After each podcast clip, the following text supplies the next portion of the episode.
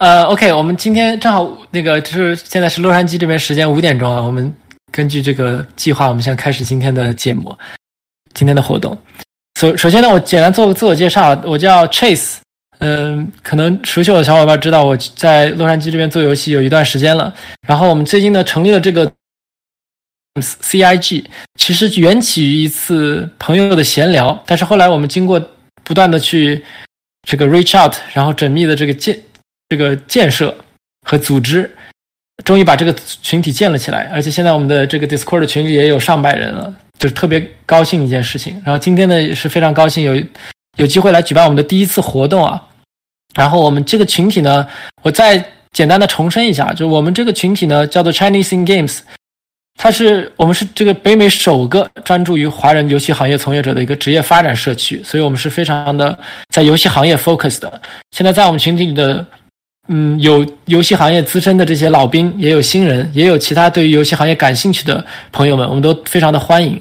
所以，我们就是主要是想通过这个平台呢，来建立一个交流和沟通，还有互助的一个一个平台，给大家一些帮助。尤其是我们像我啊，还有飞啊、Ben 啊，嗯，其他的朋友们，我们都在游戏行业里摸爬滚打了有一段时间，所以我们就想把自己的这些。经验或者心路历程吧，通过一系列的活动的方式分享给大家。希望老就是跟我们同辈的呢，可以互相帮助，也希望能够帮助新人呢少走一些弯路。最终主要是想把在美华人的这个游戏圈子发扬壮发扬壮大，就越做越大吧。嗯，对，大概是这样的一个一个想法。希望大家能够多多支持我们。然后回到这期节目啊，今天我们这个这次活动呢，呃，是大概我们准备了两个小时的。一个时间主要分成两部分，第一部分呢，持续时间是一个小时。大家也看到，我们现在这边在座的有，呃，包括我六位嘉宾，我主要来负责这个串场、这个 moderator 的工作。然后主要是有五位的嘉宾来跟我们去分享一下他们在游戏行业的一些心路历程。这是我们的第一次活动的一个宗旨。然后后面呢，一个小时呢，A 的形式，我们可以像类似于像之前 Discord 的那种形式啊。嗯，大家可以去去踊跃的举手，我会根据顺序或者根据时间吧，会随机挑选一些这个朋友来上来回那个提问问题。然后，如果其实你内心有好有想好问题的，现在也可以举手了，这样到时候我挑人会比较方便。对，但是我可能会在后面一个小时才开始挑人上来跟大家交流，这个也非常的欢迎大家能够充分利用这次机会吧，互相的认识一下，然后互相的交流。对，大概的这个。这次活动的安排是这样的，所以我们就话不多说吧，直接进入这一次的活动主题。所以呢，第一个我们就简单的做一下自我介绍。呃，我快速说一下，就我是叫 Chase，我之前是在 GoPlay 一家手游公司，现在是在 Gem City 做 Director of Product，主要是是做产品经理，就产品这一块的。然后之前是做那个星际迷航的一个策略的 SLG 手游，现在在。RPG 的手游，所以现在还在研发之中。所以大家如果有感兴趣，对于产品啊，还有一些泛商业化的一些话题感兴趣的，都随时欢迎找我来来聊天吧。对，下面我们来让 Ben 来跟大家做个介自我介绍。呃，Hello Hello，那能听到吗？可以的，可以的。OK，呃，我叫 Ben 啊，我的名字叫 Ben 啊，比较简单。呃，我中文名叫张斌，呃，然后跟我英文名有点像，呃，所以我是在呃游戏行业呢，这做了差不多也有啊十九年了吧，呃，然后那个也算是老兵一个，从零三年开始，呃，到现在，呃，我的职业呢一呃一直都是在做跟概念设计相关的，呃，如果大家不太清楚概念设计的话，那就是呃，你像游戏里面。那些角色啊、场景啊之类的，呃，都是我负责来进行设计的。呃，我之前呢是在暴雪，然后呃，在《守望先锋》这个项目里面呢做这个首席概念设计，呃，在暴雪做了差不多快有八年多吧。呃，然后之前的话是在国内的一些公司里面啊辗转啊。呃，现在的话我是在呃这个腾讯天美的 J 三的工作室担任这个工作室的美术总监。呃，然后很高兴呢，在这里能有机会，然后认识呃各位同行，然后各位大佬，还有那个就是各位新同学，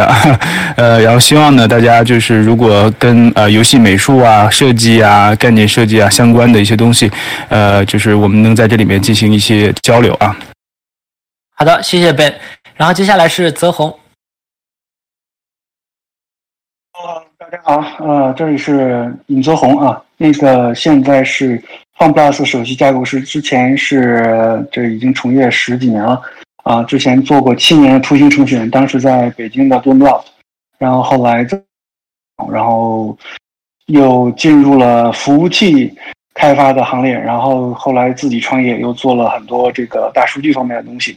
啊，现在目标坐标在北加州湾区，然后从事移动行业的这个这个这个大数据方面的东西，所以其实相当于全站。呃，欢迎大家多跟我讨论，谢谢。嗯，非常棒。然后接下来是敖飞。Hello，Hello，大家好，我叫敖飞。呃，对，大家都叫敖飞。呃，我嗯，我我也没有什么首席，如果真要首席的话，我可能就首席搬砖王吧。对，嗯，对，然后再，就主要主要主要是呃做呃。偏制作和产品的，对，然后现在的话，其实是在呃 Riot 做 Wild Rift，就是撸啊撸手游。然后之前的话是在东视负责 CODM，所以呃，可能在的时候还没有跟还没有认识笨吧，对，但是就是跟 J 三的小伙伴这些都很很熟吧，对，然后基本上就是属于在嗯，对，还是刚刚就比较偏搬砖的形式，对，嗯。好的，然后接下来是 Jane。哎，大家好，我叫冉静啊，我现在是在 YouTube 做 Growth 啊，然后之前我是在呃 PlayStation 做过呃两年的这个 Business Development 啊，还有还有 Analytics 啊，然后还在 EA 做过三年的这个 Corporate Strategy 啊，在之前我是在来美国读的本科啊，所以也很跟很高兴这个呃 Albert 跟呃跟 Chase 啊今天搞这个活动，然后呃在这里能够跟大家分享一下啊。我们一直以来的一些经验啊，当然跟跟前面几位前辈比起来，我这个从业经验还是稍微稍微比较浅一点啊，所以在这里我觉得也很高兴能学到啊，能能向大家多多学习这个大家在游戏行业里面的这些一些一些经历啊，然后包括大家的一些故事。啊，我一我我之前一直都是觉得，在游戏行业里认识的其他的中国人或者是华人都是啊，都是一个一个的，并从来没有觉得有这样一种组织的感觉。所以啊，也很高兴我们今天啊，CIG 搞第一次活动，然后感觉就是终于第一次找到组织了啊，所以今天。呃，以后怎么直接找一些公司公司的工作啊，或者是啊战略分析这一块的啊相关问题，我也很高兴的啊分享我所啊我所积累的一些经验吧。谢谢大家。好的，感谢。然后，last but not least，Susie。Hello，同学们好，我叫 Susie，然后。我和前面几位比起来，入行年限可以说是最最最短的。我大概入行只有两年左右，现在是在 Jam City 做一个三消的休闲手游，叫 Cookie Jam，就类似 Candy Crush。如果大家玩过类似这样的游戏，就知道它的基本原理就是三个一样的人站在一起就会消失，轻松益智类。然后我们的面向对象就是一些北美的大妈群体。我目前的工作职能主要是 focus 在 live operation，然后一些协助一些啊 roadmap planning 啊 iteration product life cycle，相当于比较一条龙服务吧。然后在此之前的一年时间内，我是在 Zynga 做 PM，然后做的是一个叫 Zynga Poker 的德州游戏，服务对象就是那些嗯不在 Vegas 牌桌上的中年大叔。所以我感觉我和这个年龄段的用户群有着一些不解之缘。所以两个公司的风格流程也很不同。然后当时 focus 的是在广告变现。呃，倒叙一下，我还做过呃半年左右时间的程序员，所以是 CS 科班出身。我是一八年年底从 Uda Medicine 毕业，读的是 CS 和 design，所以非常开心和大家一起交流我的一些呃很短很短在从业年限很短之间的一些故事和呃求职 journey。谢谢，谢谢大家。然后我简单插一句，就是大家举手的同学呢，如果想继续提问的话，就不要把手放下，不然到时候还要重新排队，比较麻烦，好吧？好，然后大家接下来一个话题呢，我觉得是可能很多在座的朋友都想都想知道的，就是我们如何进入游戏行业的。然后包括可能有很多人问，哎，我进入游戏行业，我要从事游戏这个工作，我是不是一定要是一个骨灰级的玩家？那我就想问在座的各位，你们是？是如何进入游戏行业的？然后以及你们平时玩游戏吗？或者你们玩了多久的游戏？对，然后先还是按照这个顺序吧，先让 Ben 哥来说。啊啊！为什么都让我先？是是按那个名字排吗？对，不好意思，你这个名字起的就是 B 没有叫。我也可以先，我也可以先，没事。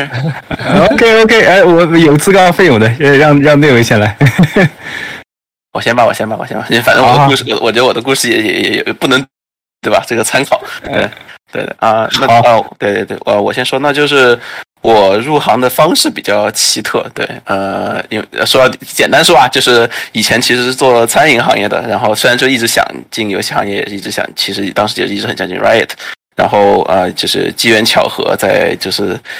餐饮的时候正好呃服务了一位对吧老板，然后老板就还记得我，然后当时也跟他聊了天，然后说对游戏行业感兴趣。过了一年之后，他自己要创业做游戏的时候，就拉上了我，对，然后就从此进入了这个游戏行业，啊，然后也是运气比较好吧，就是说其实一开始进的就是所谓的 production 嘛，就是比较偏，就像说的，像刚才说搬就是对吧搬砖打杂嘛，对，然后就什么都会什么都会接触到，又在创业公司的环境，所以其实那个是那段时间很快的就接触到了很。多呃不同的项目，然后呃项目发行的一种各种环节吧和各种需求，然后当时也是在做，也是占了一个这个手游的坑，然后之后两年之后再去了动视，呃做了就是 COD 就是 online 的制作制作人。然后再慢慢的做到 CODM，呃，然后再去了 Riot，对，然后也是 Riot 做了一个卡牌项目，然后呃，后来进去了呃是手游，做了这个呃手游的呃负责比较偏商业化产品这块的，对，呃，大概这样子。然后的游戏嘛，那当然就是玩的特别特别多了，对，基本上就是。从小从小到大就是那种对吧？那就是老师爸妈都说对吧？你能靠游戏吃饭吃一辈子吧？那种那种那种对话玩下来的。然后从小学、高中、大学，就都一直就是我以游戏为主嘛，其他的都不是说生活的最重要的优先级。所以，呃，回头想想，可能多花点时间学习，搞不好对吧？可以更更更更做得更好一点。但是确实确实，就进了行业之后，尤其做某不同的阶段，你会发现，就是做了游戏的这些经，就玩游戏的各种呃。在工作上的一些判断的，对，尤其是做呃偏制作人啊产品的时候，就是很多时候你可以，对吧？一个一个事情呃抛到你这里来了，你你去思考它的呃方式和它的一个假想吧，它其实就是能够去呃。通过你的经验去玩游戏的经验去想象出它最后一个什么样的结果，玩家体验是怎么样的，最后才能够让你做出一个判断。所以我个人觉得是非常非常有用的。然后当然就是接触不同不不同的游戏，不同类型的游戏，呃，免费的也好，主机的也好，三 A 的也好，对，甚至很很是很商业化做的很深的也好，其实我觉得都是要接触一下，才能我觉得在游戏行这个行业里面越做越好自己。对。对，阿飞，你这个说的挺好的，因为你其实是一个特例啊，就是比较还是蛮励志的一个过程。所以我不知道我们在座有没有这个现在还不在游戏行业，但是想进，觉得自己的专业或者是职业背景和游戏八竿子打不时候，看一看敖飞，或者多和敖飞取取经。我觉得他的这个故事是非常有参考价值的。对，然后接下来或者大家有是自愿想回答的也可以啊。笨哥，我准备把你留到这个压轴了。这次，好，可以，可以。那我我可以回答一下，因为因为我觉得，对我觉得这个呃，刚刚 Trace 讲的特别好，就是就是关于大家想进游戏行业，但是可能啊背景并不是特别的相关。这个，其其实我觉得游戏行业并没有什么所谓相关的背景，因为毕竟大部分的这个学校。其实也是近年来才会开设真正是有关游戏游戏设计这方面的专业。那其他，特别是你如果不是直接做 production 或者是做这个 eng 的啊，那其他的这个游戏公司它也是公司嘛，所以它需要的这些技能就是一些非常 general 的这个 business skill set 啊。那那其实不管你是学什么样，你都是有有共通性的。然后特别是你作为一个玩家啊，你有这个共情的能力，其实你就已经甩掉了很多人一条一一条街了。啊，因因为这外行人如果是想呃不完全不玩游戏的人想去理解游戏的运作，然后包括游戏的运营，我觉得都是啊没有没有玩家做的好的啊。然后我分享一下我自己的经验吧，我是属于我从小玩很多游戏啊，我我很喜欢玩模拟人生啊，或者是文明四这一类就是经营养成类的游戏，但是我其实从来没有想过就是啊我一定要进游戏行业。啊、然后我我包括我大学的时候，其实兴趣也比较广泛，也想过去做这个政策类的研究啊，然后或者是去啊、去做一些呃学术类的工作啊这些。然后进入游戏行业其实是非常偶然的一个机会。我当时在找工作，然后我刚好认识，所以我就在找看我认识的人里面啊、有有哪些我认识的在一些我我比较感兴趣的公司的。然后其中就刚好有一个呃有一个非常就是一个朋友的朋友，大概认识的人，我知道他在 E A 工作，然后我就 reach out 啊、我问他说啊、你你知不知道 E A 有没有什么机会？然后刚好他们组在招人啊、所以我也是面了几轮，所所以就就有点稀里糊涂的进了游戏行业这种感觉。然后我我其实跟其他人交流的时候，发现这种情况也蛮常见的，就是大家都是误打误撞进入了这个行业，然后发现这个行业行业非常的有意思，然后每个人都非常的有激情。啊、所以我觉得，呃，只要你有这个兴趣，其实并没有什么 prerequisite 你是非要有的。很多时候，你就是多去跟这个游戏行业的人交流，然后多去呃问问别人有没有相关的机会，很可能说不定你就碰上了。对，然后不要忘了我们这次活动的题目就是叫叫做“我们爱玩游戏，最终玩进了游戏行业”。其实大部分都是因为都是从兴趣开始，误打误撞的进入了这个行业的。是的，嗯，然后接下来，要么我们要新人 Suzy 来说一下。我觉得我跟大家的嗯、呃故事还挺不一样的。我进入行业其实挺波澜曲折，因为我从小我妈妈就不怎么让我玩游戏，我可能就玩过什么四三九九、黄金矿工什么，都是偷偷玩，然后也没有那种就是和骨灰玩家的那种 passion 那种激情。因为我大学期间其实换了五次专业，我就是从商科到 nursing 到 psychology 又到幼教，然后最后我选择 CS 还是因为一六年我当时都不知道什么是 Java，什么是编程，就是非常相对来说比较冷门的一个专业吧。然后也是误打误撞的认识一个，就我当时在做代购，在卖鸭脖子，然后认识了一个在 Facebook 做 engineer 的呃同学，然后他就非常极端跟我说，就世界上只有两个专业，只有 CS 和非 CS，就让我学 CS，然后我就一拍脑门就选择 CS。然后顺利的毕业，就发现当时找工作的时候，确实有一部分敲门砖的功效。然后怎么接触到游戏，是因为我去了一个叫的女码农大会，在那里我就认识了 Zynga 这个公司，然后他们把我从、呃 resume 的池子里捞出来，说是可能看中了我有 CS 和 design 就是的八卦然后我进入他们那个 rotational 的项目，他们是给就是 new grad 准备的一个项目，但是我当时真的手机里就一个游戏都没有，然后收到面试的时候，就是内心也是非常惶恐的，就感觉自己要戴上对游戏很热忱的面具。但是我觉得就那个说那句话说挺对，就 fake it till you make it。然后就各种看了很多就是 free to play 的书啊，blog，然后 YouTube 上搜各种讲座，然后有一个 GDC，就是这个 channel 特别特别好，我觉得就上面会有很多。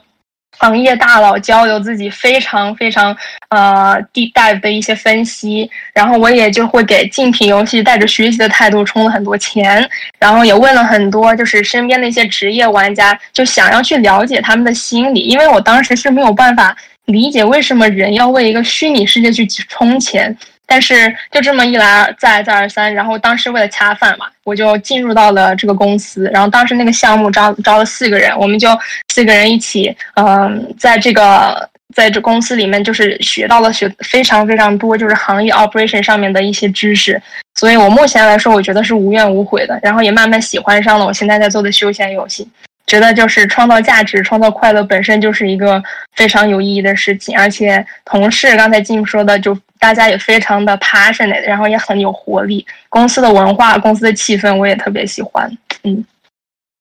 而且是不是能够通过和中老年服务打打通你和爸妈，之间的关系呢？是的，而且中老年他们的购买力真的是非常非常的不容小觑。嗯，而且跟他们一些做 one on one，然后做 VIP session 的时候，就觉得哇，amazing。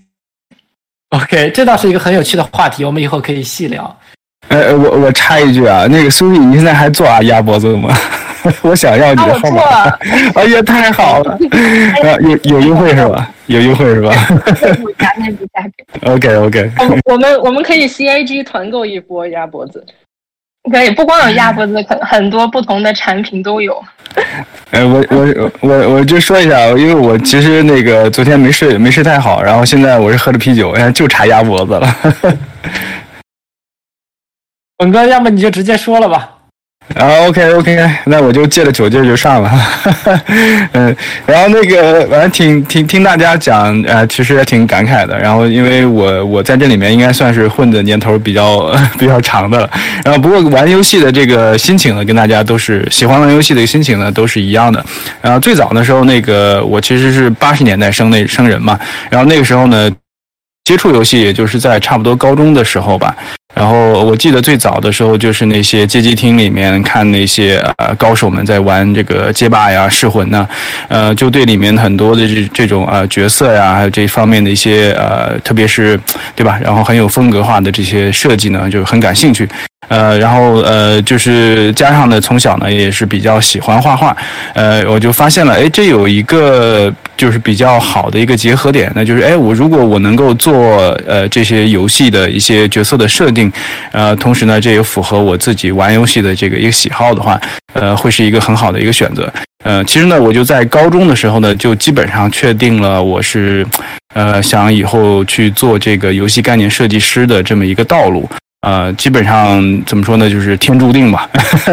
因为呃，怎么讲呢，就是老天爷赏饭吃啊，就是呃，从小呢比较喜欢画画，呃，虽然呢，我跟大家可能在座的。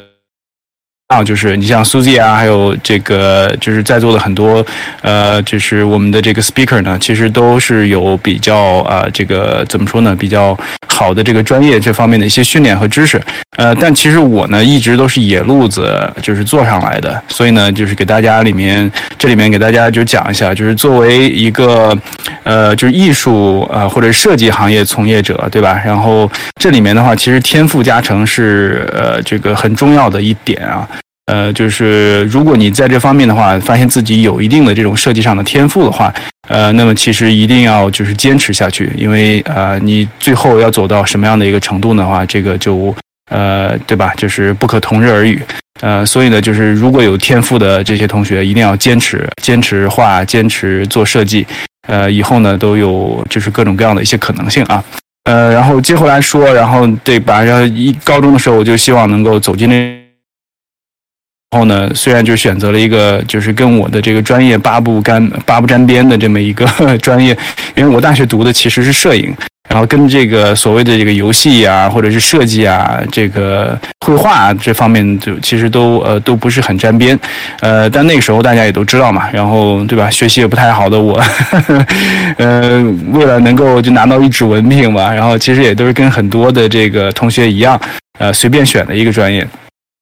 呃，我大学的时光呢，其实大部分都是通过这个玩游戏、旷课，然后 自己在这边接外包，然后那个画画，然后度过的。呃，然后在这个过程当中的话，其实呃就接触到了一些呃公司的这个招聘呐人员，在很多这个 CG 论坛，呃，然后也是通过这个机会吧，然后才有了我第一份工作。呃，说起来的话，我的这个工作的话，还是有很多传奇的经历的。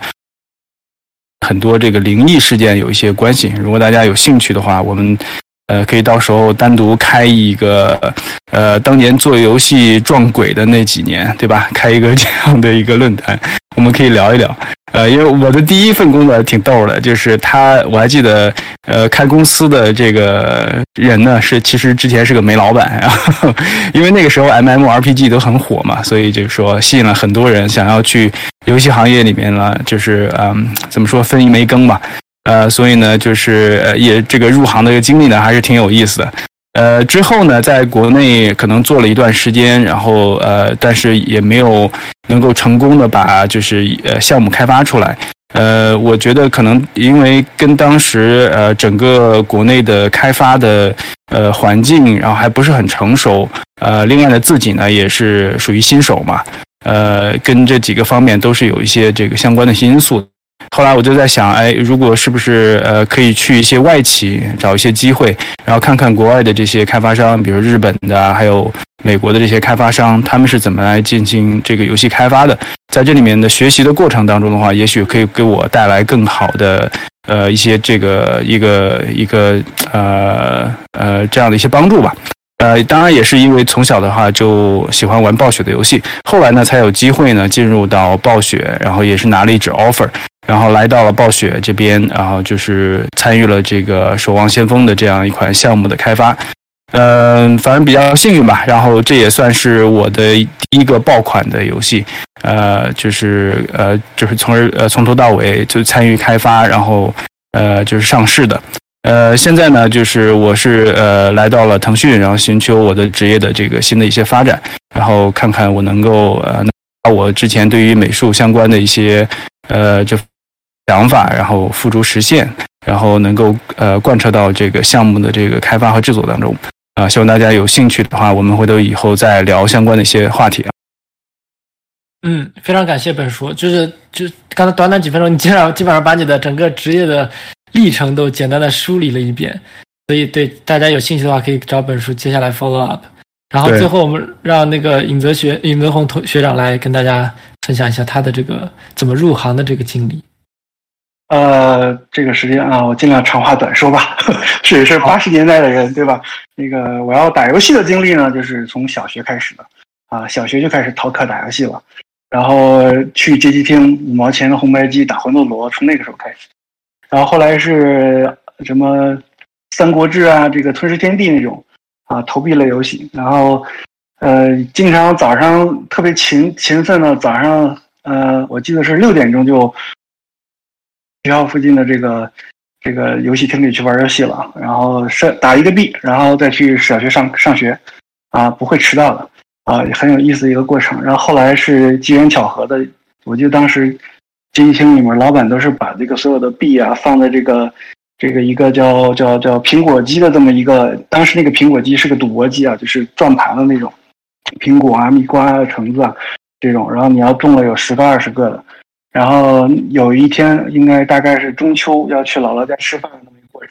中午提前放学了，然后跑到那里去，然后打了买了几个币，然后打了一个。后来三个来不及要走了，去打这个赌博机啊。结果呢，赌博机一般情况下很有意思啊，你中了五个苹果，赚的苹果是五个，赚到蜜瓜是十个，然后橙子是二十个，这个反的啊，概率其实很很低的啊，有三个。结果那一天呢，从来不中的我呢，嗯，就是中了一个苹果，应该是返我五个币。然后所有的小朋友在身边啊，就是看着时候很激动，很激动，然后就帮我乱拍那个翻倍。那个翻倍有一个很奇特的功能，每按一次翻一次倍，但有可能突然翻零。啊，这个这个过程中，因为激动的人太多了，大家在键盘上一顿乱按啊。结果那天意外的他就没有翻零，翻溢出了，然后就所有的币都从机器里出来了，然后。就一顿就是进入了一个狂欢的状态，我也才那个时候知道了哦，原来机器是有 bug 的，啊，从那认识了机器这个 bug 以后，就跟 bug 这个事情就干上了。然后后来有了自己的游戏机之后呢，呃，就开始玩二八六、三八六这些 PC 电脑啊，玩雷电啊，然后就专门找他们 bug，看电脑报啊，研究这些 bug，然后改内存啊、作弊啊，然后这种事情也没少干。然后后来就是在。不断的玩各种，比如说《仙剑奇侠传》啊，然后什么《傲视三》，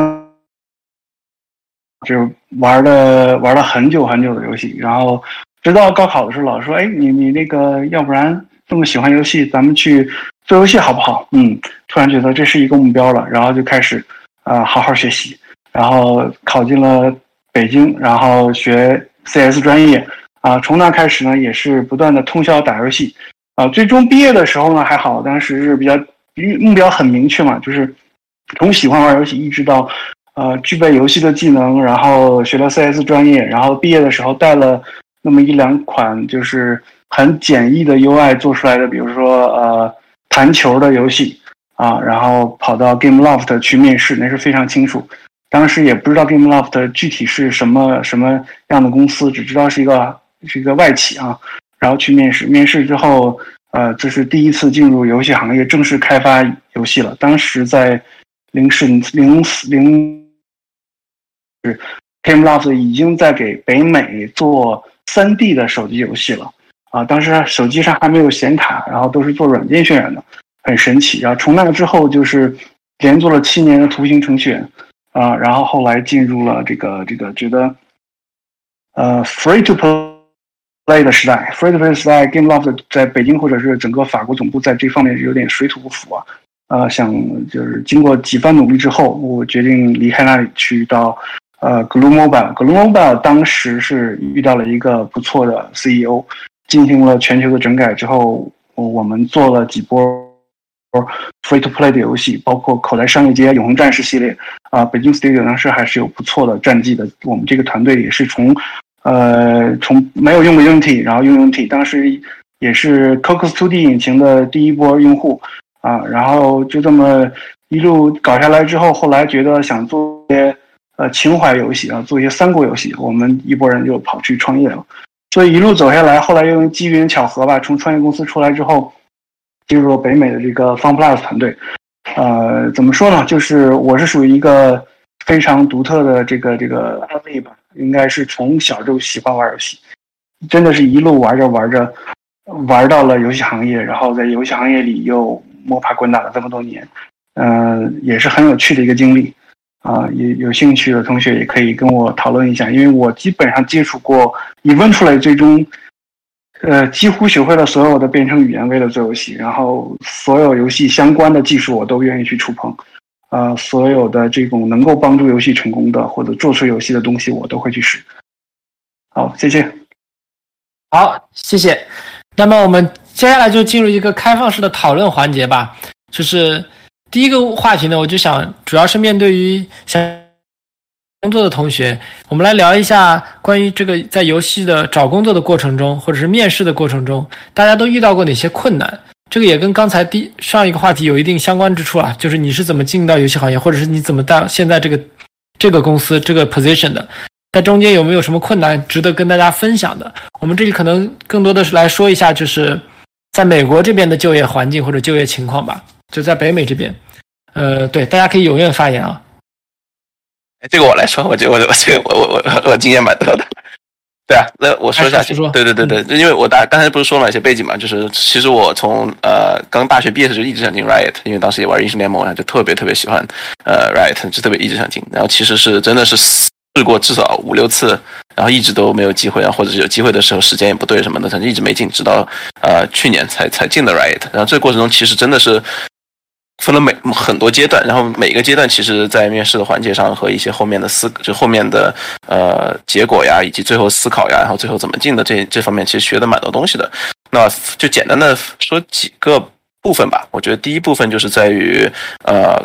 刚刚进入行业，对吧？就是刚刚进入行业，其实真的是呃。什么都不太懂，对吧？那因为很多是很专业性的东西，或者说已经有经验的人，他其实是有经验的累积的。那其实在这个阶段，我觉得很多时候就是 passion 了。对，说到底就是，无论是面试你的人也好，还是你自己去找工作也好，跟人聊天，多多少少其实就是让人家感觉你对这个东西很 passion。对，这个我觉得是第一步。然后，如果之后通过这样子的一个方式，能够只认识人，然后进到公司实习也好，各种机会也好。之后才是慢去寻找自己的一些呃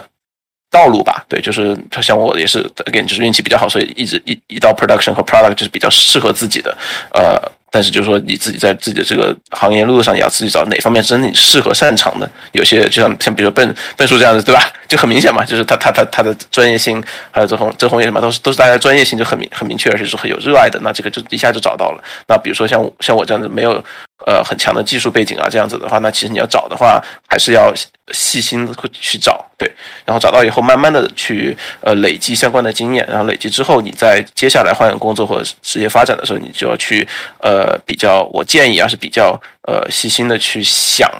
接下来的路要怎么走，然后什么样的公司适合你，什么样的项目更适合你，呃，把这些选对了，我觉得才能够在呃行业里面不断的去发展。那同样的也是还是用 right 的例子嘛，对吧？就在这个过程中。呃，直到中间还是有好几次，其实也是失败的。那其实失败的原因就在于，其实也没有把自己学到的很多呃专业，就在这那块领域的专业知识，其实去呃去回顾或者去总结一下，它到底它的精华在哪里？怎么样去系统化的去了解呃这呃这个模块，去怎么样去做得更好？那最后最后当进的时候，就是这去年的时候，就是其实因为做了比较大的项目，也是呃比较。跟比较成熟的团队合作之后，你就会慢慢发现，其实就是 problem solving skill 啊，然后这些呃呃一些 framework 的这个 setup，对自己把一些东西遇到问题的时候，怎么样去通过自己的一个框架，或者别人书上写的也好，一个去套进去，然后把它拆分出来解决掉，呃。然后再这样子，然后当你能够这样一个简单明了的方式去跟别人诉说的时候，我相信就是在你面试的环节啊，这些都会比较简单。对，这是一些经验啊。对，嗯，特别好。我问你一个问题啊，就是你刚才说的关于 passion 的问题，嗯这个我也一直在思考，到底什么是 passion？就跟我们刚才说的那个话题一样，就是你要打很多游戏，这是不是你的 passion？还是说我对这个公司、对这个行业有着充分的了解，并非常喜欢它？但是这种喜欢可能不是特别的感性，更多的是觉得这个行业非常有前途，我觉得可以让我能够在这个行业里添砖添砖加瓦，这个是 passion。对，到底什么是 passion？就我觉得是这样子，我觉得就是至少从我的角度啊，就是 at the end of the day，就是呃，无论工作上大家都会遇到问题，对吧？生活上也是。那其实说到底，所谓的我觉得的 passion 就是说，当你在这个时候遇到问题，或者说是根本是你解决不了的，甚至是让你很 frustrating、很 upsetting 的事情的时候，你能不能 来用爱发电，对吧？这是是否能够说说得好，嗯，对吧？就是能不能用你的这对游戏的热爱去把它扛住，就扛下来，对吧？那我觉得这这个在在我看来就是 passion 了。那呃，反正就从我来讲，我经常会去想，就比如说呃，因为我比较喜欢玩黑魂啊这些游戏嘛，就是那种比较硬核或者比较需要你多次去尝试的，或者是打魔兽这样子，对吧？那基本上就是嗯。You always failing，对吧？那就是你在这里面怎么样去磨磨练自己的这个毅力？我觉得这就是我在我看来就是 passion 能够帮到你的很好很很好的一点。因为归根结底，我觉得游戏行业，呃，当然也要看职位了。但是大部分的职业呢，其实你会有更好的，对吧？Yeah, 就是比如说你作为 engineer，你要去 tech 公司，你的配置你会更好，的，是甚至的，是更轻松。那这个时候，就像你说的，面对这些 friction、frustration 的时候，你怎么去面对？如果你真的对游戏行业有 passion 的话，你其实愿意接受这个更苦、更累，甚至配没有这么好的这样的一个一个工作，但是你就是愿意在这个行业里奉献，对吧？呀呀呀！这我可能现在在做了有点久了吧。其实我我还个人比较蛮蛮喜欢去看自己做的一些项目的 ready 和别人的游戏的 ready，然后去做一下对比，对吧？嗯比如我们做的一些 Reddit 游戏，就是因为 Riot 对吧？你也知道是 Player Focus First 嘛。那其实很多时候看得到一些 post 啊，玩家对我们的做的事情满意或者不满意的时候，其实都是一种我觉得 passion 的展现吧，对啊，因为就是这个 passion 就变成了我要玩游戏和我要做给别人觉得我好玩的游戏或好的服务，这个就是一种转变，我觉得对。嗯，不错。嗯行，那那我接着我接那个飞波来呃飞 那个敖飞的接着讲一下，好吧？那好呀，好呀，来继续。啊呃那个刚刚才那个没必要没必要捧杀我，我这个不是什么专业专业不专业，就是爱好，你懂了吧？其实我觉得你就刚才呃还有就是呃敖飞和 Chase 你们聊的就是关于这个 passion 这个问题的话，就是说呃如果你有 passion 的话，这其实是会呃等于说给你的这个专业一个非常好的一个助力，因为你有这个 passion，你喜欢干一件事情的话，它你干的这个时间和你的呃就是走的这个、这个这个路程的话，可能会比别人更长远一些。呃，因为如果一般的话，你呃是为了钱也好，为了职业什么。各方面发展也好，对吧？你如果进以这些东西为目的进入这个行业的话，并不是不可以啊。就是说，每个人他的职业路程都不太一样。但是如果你在这后面的话，如果你有这个爱，对吧？我们所说的 用爱发电，这个才能比较长久一些啊。呃，刚才这其实敖呃，就是呃，就是我们我们刚才敖飞讲的这个挺好的一点，就是说，呃，第一是 passion 嘛，然后另外你对专业这方面的一些呃这个硬性的一些要求，呃，就我接着往下面讲一下，就是说。呃，关于这个游戏美术啊，不管你是做设计还是做与呃做这个三 D、做动画相关，甚至是做 UI、做特效，呃，我们统统归叫做这个游戏美术嘛。然后在这方面的话，就是说它呃，就是呃，无论是怎么样，就是专业肯定是第一要求，因为你这个是你的这个入行的这个所谓叫敲门砖。如果你的呃，就是不管是设计也好，还是制作也好，呃，在专业领域上无法达到这个项目需求的话，呃，那么你等于说是这个硬性标准是达不到的。呃，当然，除了这个方面之后呢，就是如果你有了这个所谓敲门砖，你有了这个专业这这方面的一些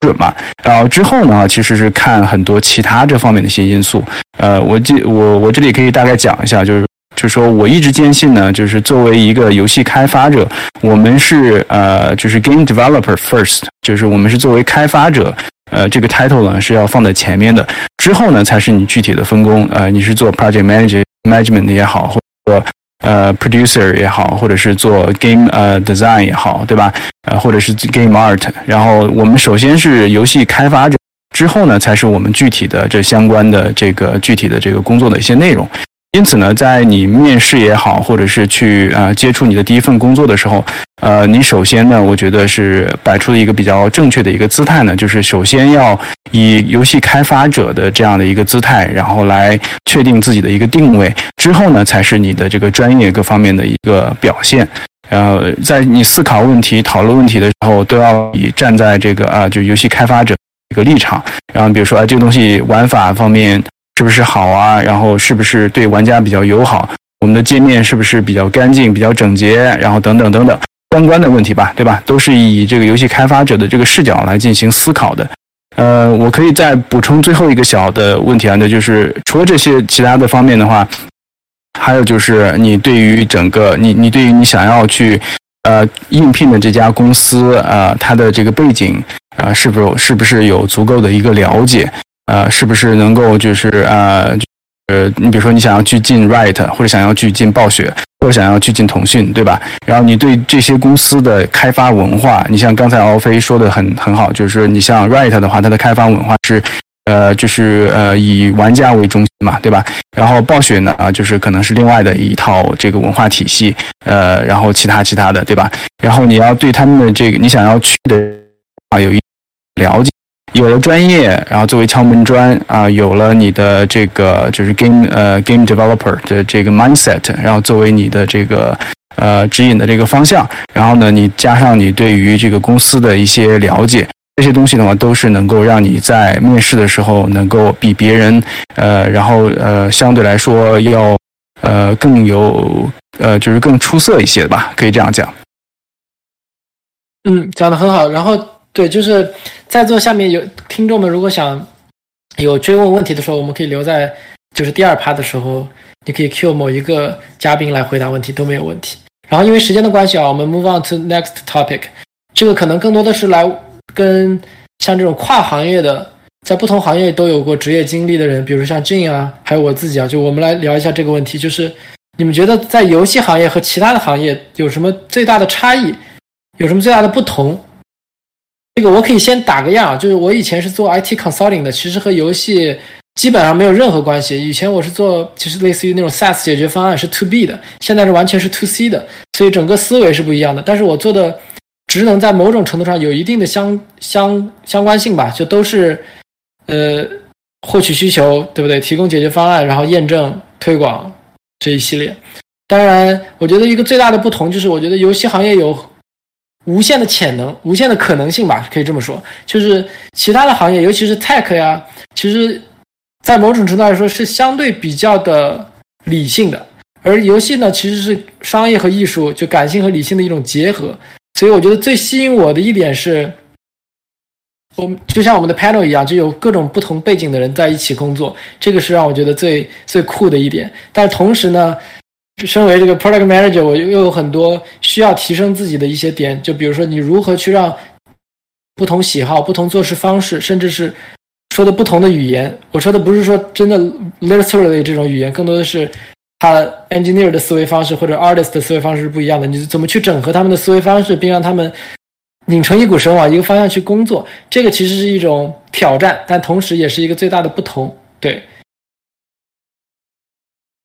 嗯，我觉得 Chase 你说的太好了，就是游戏行业它真的是一个商业和艺术的一个结合啊。然后我我我也有一样的感觉，就我我是一开始一直在游戏行业，然后我现在在 YouTube 是在就是更 general 的 tech，它有很多的共同点，比如说啊，游戏行业其其实其实跟很多的这个 tech 比起来，游戏行业的啊这个呃 life service 或者是 operations 其实是。呃，其实是做的更好的。就我觉得，在在硅谷，大家会觉得啊，这个 tech 公司一般做什么都是都是做的呃做的最顶尖的，水平最高。但是其实我觉得，因为游戏它它从它自己的定义本身，你就需要不停的去吸引你的玩家，你需要大家不停的回来啊。所以其实再怎么样跟这个，然后它本身就是一个 interactive entertainment 嘛，所以你跟其他的这些。Traditional entertainment 或者是 video 或者是呃或者是 software 这些相比起来，游戏它其实天生的就带有这种 interactiveness，所以呃，这个游戏行业的从业者也对于怎么样去跟玩家互动，怎么样去让玩家更加的 engaged，啊，这个是是刻在 DNA 里面的。所以呃，所以很多很多地方，我觉得游戏行业在这方面是比一般的采公司其实是要做得更好的，而且是更更高级的啊。然后我觉得共同，而但是共同的一点就是，呃，特别是我现在是在这等于是 video video streaming 这个行业啊，我我觉得一个共同点就是 content 特别特别的重要啊。这个你你相比起其他的一些这个 tech services，可能你你的 UX 做的很好啊，或者是你的呃你的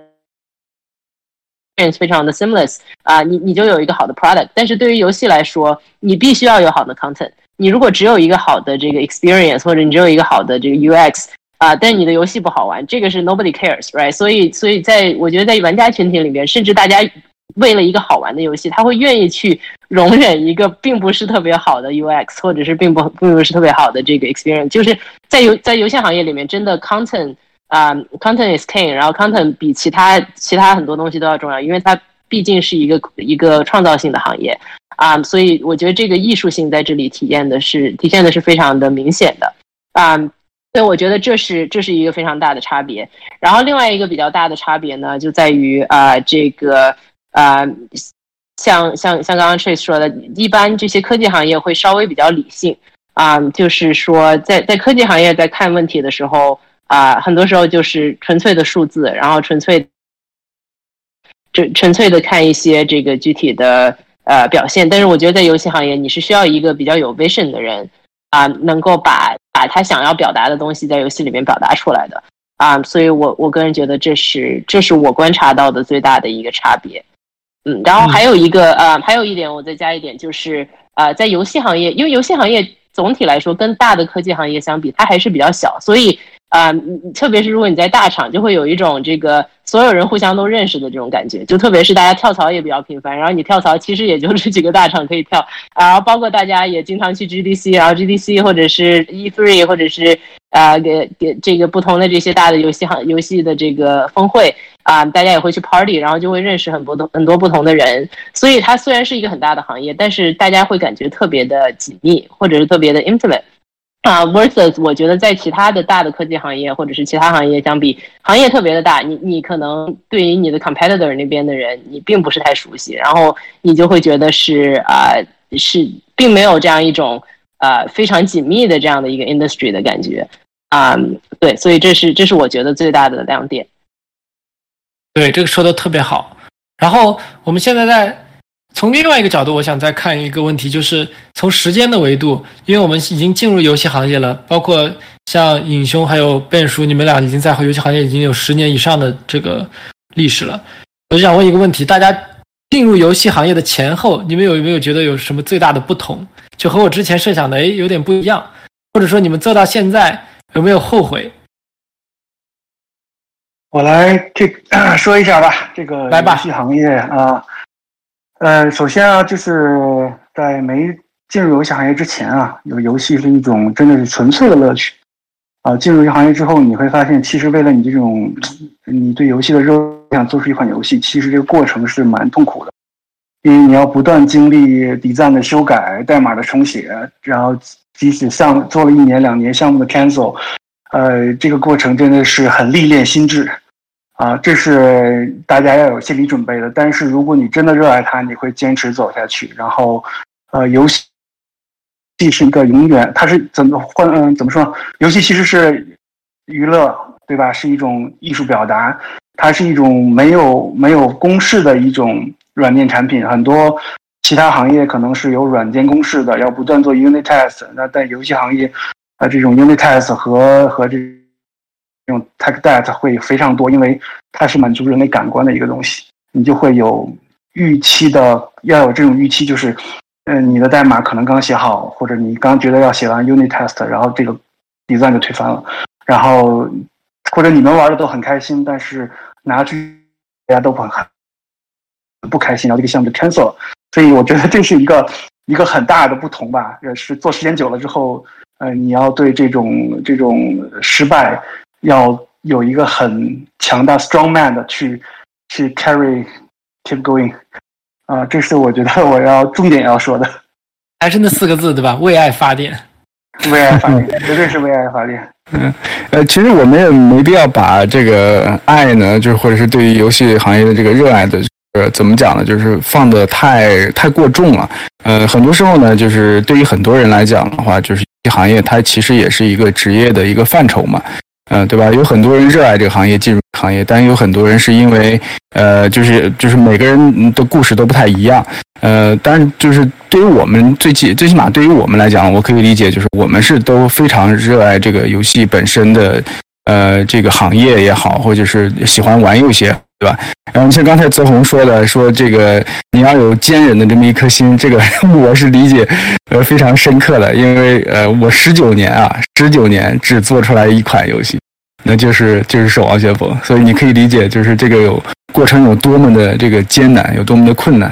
然后，嗯，在这个过程当中，其实我觉得做游戏的话，我就有点类似于，呃，我喜欢把它形容为这个爬山啊。就是爬山的话，如果大家爬过的话，就是或者你去做一些 hiking 啊，或者是你真正的去爬一些这种高山也好，它它跟这个爬山的过程呢，是实际上还很像的。一开始的话，就是，对吧？一开始你看到这个这么高的一座山，然后甚至你看不到这个山的全貌，因为你在你在山脚下面嘛，对吧？这就是用来形容一些刚入行的这个小朋友，或者是我当时这个自己的心情就是这样的。然后你在这个就身在就是那个身在人在山中，嗯，有那句那个叫什么那个谚语怎么说来着？什么人中不知处啊？什么什么之类的，我记不得了。有中文好的能补充一下吗？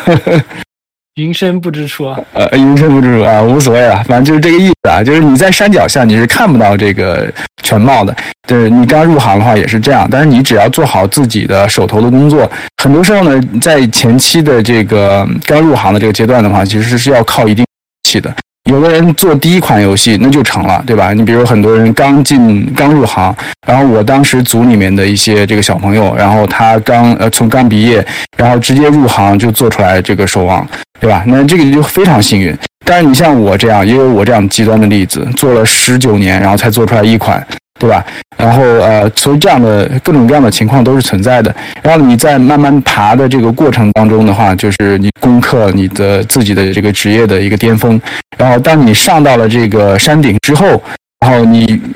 就再往在这个扭头回去看，你就会发现哦，之前那个刚入行的自己 其实是是很渺小的嘛，对吧？然后因为面嘛，然后视线各个方面都被这个山挡着了。然后你没有做款，没有做出来这枚。项目没有做出来游戏之前的话，你看到的东西和你就是经历到这个呃东西的话都是不一样的。但你爬到了第一个山峰之后呢，然后你就会，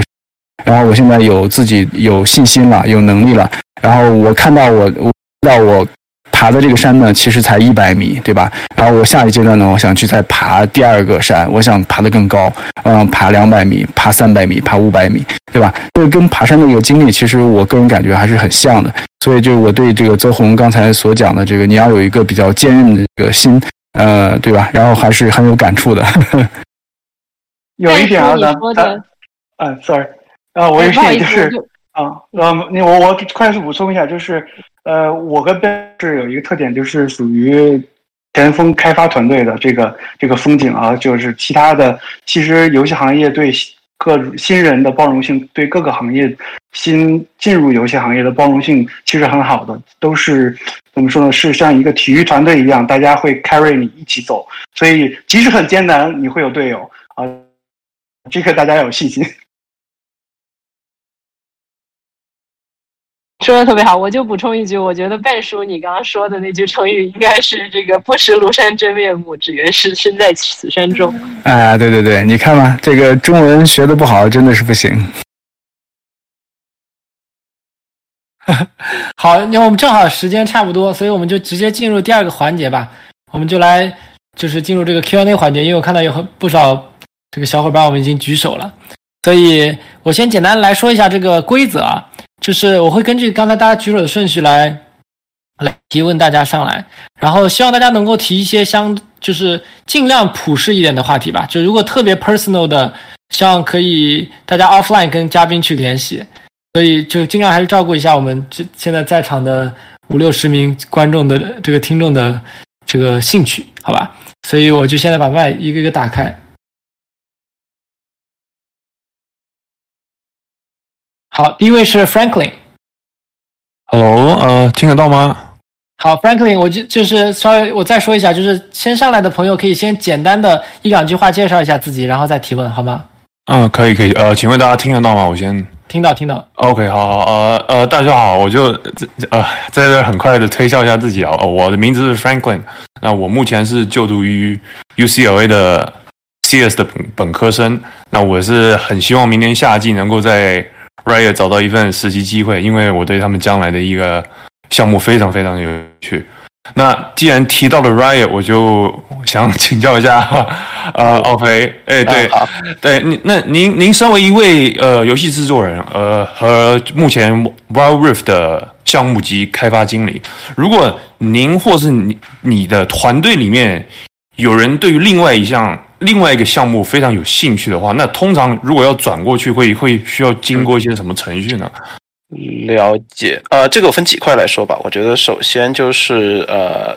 公司的政策，对吧？首先我觉得呃，Right 是在这方面特别特别的灵活，就是呃，腾讯也有这个所谓的活水嘛，就是说你其实，在看到某个更好的职位了，需要去呃想去调整啊，这些其实公司都已经有政策和工具去支持你，让你去申请也好，让你去呃实现你想做的这件事情。然后整体来说，大家还是很很支持的。那我个人的话，其实也是呃。才经历过这这个这个经验，对，因为我我是呃去年是其实，在卡牌项目上，然后也是今年年初的时候，呃，又想回到去做，对吧？呃，就比较比较比较困难的，就是跟呃对国内啊各种各样合作比较多的才才去的 w i l Rift。那这这过程中，就你可以体感觉到，就是说。呃，内部是很支持这一块的，然后当然这个是有一些硬性标准的，那这个硬性标准我先不细说，反正但是我觉得有一点是一定要想明白的，最重要一点就在于，呃，你当你要换组呀、换项目的时候，其实你要考虑的因素很多。那这里面除了人为的以外，还有就是大家对你的期待值呀，然后呃你自己到底是去那里想做什么，对，然后呃比较有意思的这个也是比较偏偏偏向内部的信息吧，就是说呃。因为就是当你去在内部申请的这个时候，呃，申请的那一瞬间，其实你你现在的 hiring manager 就会知道你去申请了。所以就说，其实当你 就是对，而且申请它其实是个正常的面试过程，不是说你申请了就瞬间就有了，该该该面试的还是得面试，是其实正常的流程。所以其实那你要做这个那时候，其实要考虑东西很多，那其实也是有风险的。所以我觉得这样子的机制。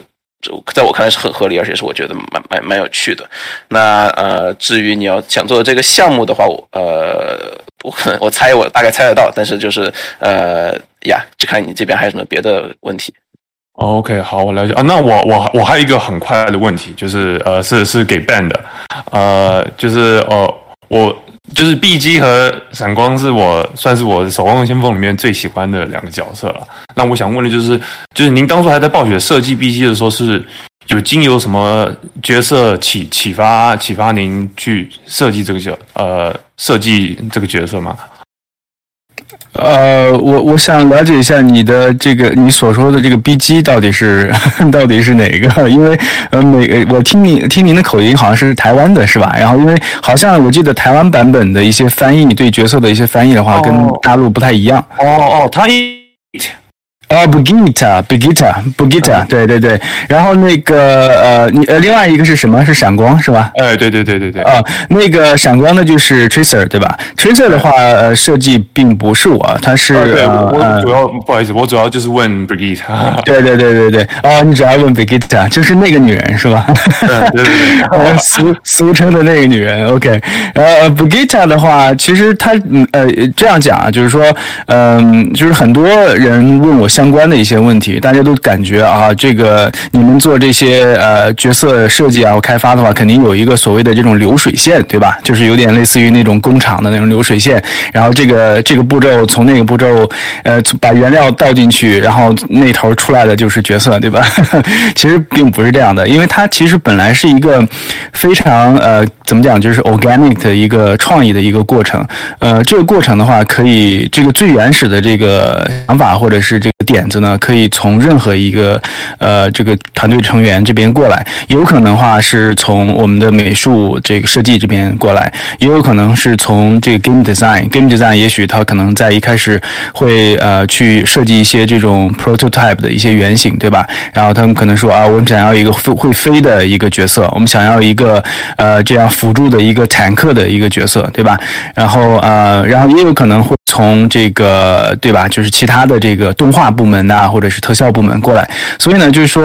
呃，这个整个过程的话，其实看似有点呃没有规则的这么样一个感觉，但其实是一个非常 organic 的一个过程。呃，但目的的话，其实就是让最好的点子能够去浮现出来。然后我们一般会有一个所谓叫做 strike team 的这样的一个小组，对吧？然后这个 strike team 的话，会有一个呃，就是各种就是各个的这个 discipline 的一些代表人。然后比如说我会一般会在 strike team 里面担任这个概概念组的一个代表，然后可能会有 game design 的一个代表，然后会有这个呃，甚至有叙事这方面的一些代表，对吧？然后我们会在一起做一些 brainstorm，然后看看呃有什么样的一个点子，对于这这对于这个角色是最好的。呃，关于你说的这个角色的话，Bagita 的话，它其实是存在于整个故事的一个背景里面的，就是它如果你呃关注这个守望的一些呃相关的故事的话，它其实最早是在这个漫画里面存在的一个角色，呃，但是因为呢，我们觉得这个角色很有意思，后来呢，慢慢去经过各方面的一些讨论，把它开发成了一个一个角色的这样的一个状态。哦，好好，我了解了，谢谢谢谢。嗯啊，然后多说一句啊，就是他的角色的形成的话，最主要是拜托他身边的两个最重要的男人，对吧？然后这个女人呢，就是最终做出来，就是因为他身边最重要的两个男人，一个就是他的父亲，就是托比昂，对吧？另外一个就是他的呃，对他影响呃非常大的这个另外一个角色，就是莱因哈特。对吧？然后因此呢，你可以在他的这个角色设计是呃这个方面的话，看到有两个其他角色的一个比较重的一个影响。呃，其实我们就是把莱因哈特作为一个呃骑士，作为一个呃这样的一个角色的一个状态，和他的父亲作为一个呃这个 engineer 的这样的一个角色的一些概念，然后混在一起，然后做出来的一个。哦嗯，OK OK，好好哦，那那那我也不占用别人时间了啊，谢谢谢谢谢谢。好，谢谢。然后接下来是 Steven。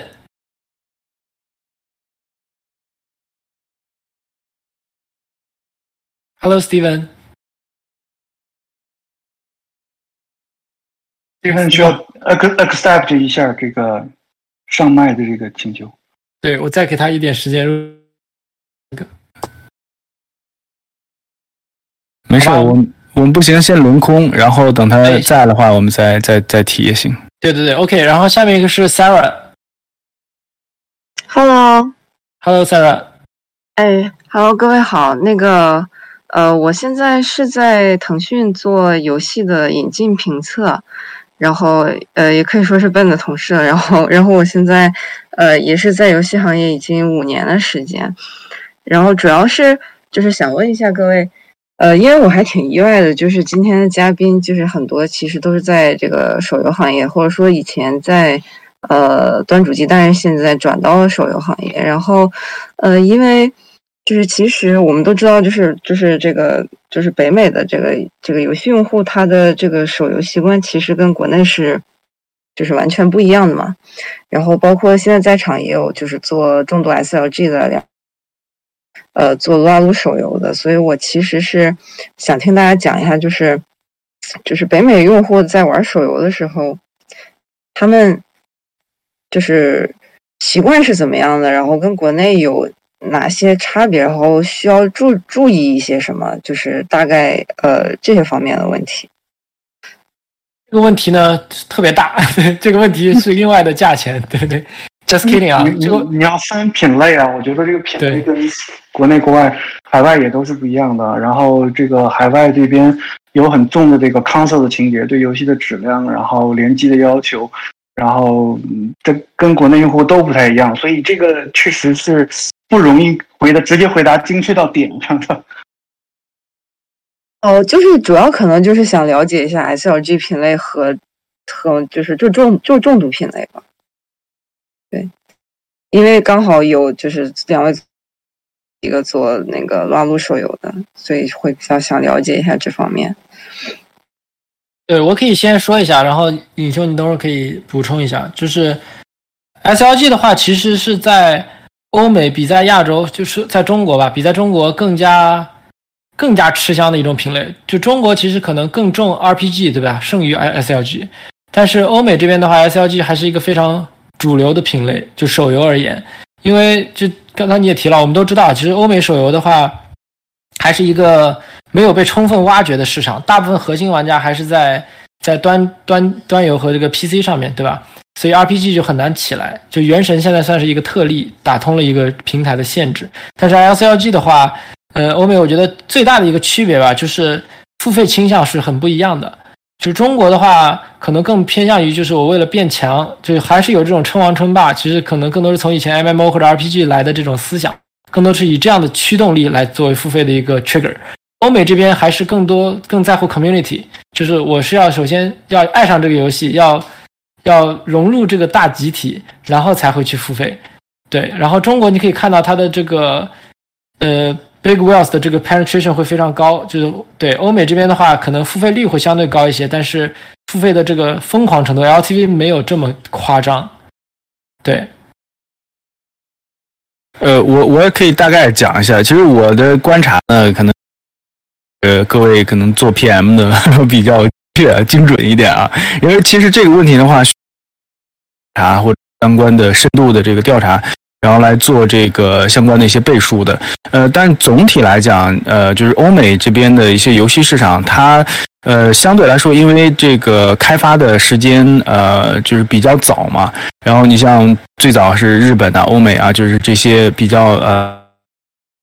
地开发市场的这些。呃，这个这些这些地方呢，就是说它对于游戏品类的这一个开发、呃开发和挖掘呢，都相对来说比较的这个完善一些啊，可以讲。呃，因此呢，就是在用户沉一呃用电品类这方面，一些沉淀这方面的话，呃，就是欧美的市场的话，可能做的要更深度一些。呃，因此呢，就是说在某些面上。做 L C S L G R P G 啊，或者这方面，我们这讲的都是一些大类。其实，在下面的话，还有各种各样的一些小类。然后，在这方面的话，其实这个我我感觉国内的话是在逐渐的去呃，由一个就是比较大的这个这个大类，往一些这种小的这种细分市场慢慢这个慢慢这个这个进化的这么一个过程当中。呃，就是的话，你在某些层层面上来讲的话，你肯定呃，欧美或者日本市场。对于这个品类学这方面的这个深度，呃，当然可能还不暂时还不是很够，呃，但是这也是我们我们所说嘛，就是局限的地方呢，其实就是你有成长空，呃，因此呢，我个人感觉的话，国内其实呃，关于手游在这个细分市场里，还是会有很大的一个开发的这，我我讲的比较笼统一点啊。也希望那个各位呃各位来做一个补充。我我说一个简单的吧。其实我觉得很重要的一点就是在于呃立项的时候，我觉得就是要把很多东西想明白，对吧？其实我觉呃怎么说，就 at the end of the day 就是还是要看大家对这个项目的 expectation，尤其是在比较大的公司嘛，像腾讯这样子，呃这样子，就是如果是比较小的 studio 呢，当然就说自己想做什么做什么，对吧？但是我觉得就是如果是呃真的想说在某一个 genre 里面去做什么东西呢？觉得就是要做蛮多 research 和自己的这个产品定位要去想明白。但是就无论如何，我我个人觉得，其实无论你做什么，都是有它呃赢的一个一个方法的，只是看你要花多少时间去做准备和 vision vision vision 的这个 setup。当然就在执行方面，也有执行层面有很多很多细节要去处理。但这都比较笼统的答案。但就是说，我觉得嗯，从我的角度就是。怎么说都是，我觉得怎么样都是可以成功的，只是要看你怎么怎么去看，怎么去准备了。嗯，对对，我我很认认同这一点，就是说，因为呃，在 business strategy 这方面的话，在你制定一个开发的这个目标或者是方向的时候，呃，其实就要考虑的这个问题其实非常多的，呃，但最终的话还是要落地到就是说呃，你所所谓的这个这个这这种 business strategy 嘛。对吧？然后作为大的公司，作为小公司，很多时候你还要还是要把这个开发的呃这种 plan 的话要落地化，就是你要看一下自己的这个实力，然后你自己的这个开发的人才积累的一些现技术积累的一些现状，然后这些东西都综合起来，然后的一些反馈或者是呃所谓这种风向的话，很只是一个呃这个前期的一个这种。这叫我们叫 forecast 嘛，对吧？然后就是预报，但是呢，很多时候你还是要落结合自己的一些现实的状况，然后决定你的开发的这个目标和你的想要去呃这个开发的这种品类啊。嗯，谢谢各位。好的，谢谢 Sarah。然后接下来的是 Smart J。嗯，Hello，能听见吗？能听见。啊好啊，我大概我很快自我介绍一下啊，我叫盛杰，然后呢，我在这个湾区这块儿，在科技公司当码农当了小有小六年，然后我有一个就是很就是关于独立游戏的问题，就是我在想，就是说从事这个游戏行业的话，呃，就是很多人就是去大厂嘛，然后我在想有没有一种可能性，因为就是这些年我发现我周围的人和我玩独立游戏的这占比会比以前大厂出厂的游戏要变得多得多得多。所以呢，我我就在想一种，就有没有一种可能性，就是自己组建一个做游戏呃独立游戏的团队。然后呢，就是我想问一下各位，在大厂里工作后，就是对现在独立游戏的这个呃发展有什有什么看法吗？或者就是觉得这个独立游戏的前景有什么呃有什么样子吗？对，这大概就这么一个问题。那我稍微说一下吧，那个。呃，因为现在有一个很大的趋势，就是从 Steam 这种发行平台的变化和手游现在发行平台都是触及的玩家会比较便捷嘛，不像以前只能通过是媒介这种卖光盘啊、光碟啊、游戏卡带啊，就现在 deliver 的手段非常丰富多样化，这也造就了有更多的团队把自己的产品放放到这个平台上去曝光，然后就会有更多的玩家就是粉丝或者是喜爱。喜好这一品类的人去会玩你的游戏啊，但独立游戏肯定会越品呃怎么说呢？创意会越来越多，然后团队也会越来越多，然后要想做出呃特别能够大卖的产品，呃需要让你对你自己想做的产品有非常深刻的认知或者共情或者共鸣，或者你自己就是这种用户。就是这种爱玩这种游戏、玩这种游戏题材的人，你有很多研究。我觉得你要做独立游戏前要想好这一点。如果你不对这个品类不是他的用户，那我觉得创建团队里面要有这样的人，是这个品类的这个这个狂热的这种爱好者，或者是就想做成这种产品或这种艺术品的这么一个信念，然后开再去做它。否则你完全脱离它去。呃，试水做独立游戏的话，很难。你的这个 community，你的你的这个受众是什么？拍的卖多少份儿？那你可能也工作多年，尤其在大厂，可能你会想到一个问题：独立游戏到底我是全职做呀，还是还是说我就出来找一个投资去做？这个其实，呃，你如果一点经验没有的话，啊，最好是先进入一个游戏公司，不论大小。去了解一下做游戏的基本流程是什么，然后降低一下你真的全身心投入到创作游戏之后所遇到这种风险，降低一下这个风险，提高一下自己这个成功的可能性。因为游戏独立游戏，你看到的可能是呃它在崛起，在不断有更多的粉丝，但是我们也要知道一个冷冷酷的事实是，呃有很多没有曝光的独立游戏团队，呃可能就是在半路上已经结束了他们的旅程。啊，这是我想说的这几点吧。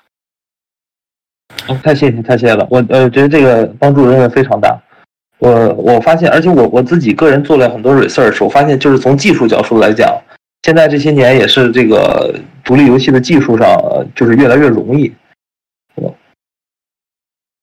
对，但呃，我这点是赞同的。技术这方面永远都不是制约你的这个所谓创意和制作游戏的这么个坎儿啊。呃，但接刚才那个泽宏呃说的这一点，其实就是说，呃，我我我觉得，不管你是在大厂也好，在公司小公司也好，还是你去做独立游戏也好，就是它更多的其实是在一个这种心态的这么一种呃这种成长或者是变化吧。然后很多时候，很多人就是刚入行的时候会选择呃去做去一些这个大厂嘛，然后最主要还是熟悉一下这种所谓的工业流程，因为你。基本上在这个你跟一个项目的这个过程当中的话，你就可以从头到尾，呃，接触到很多相关的一些，不可能你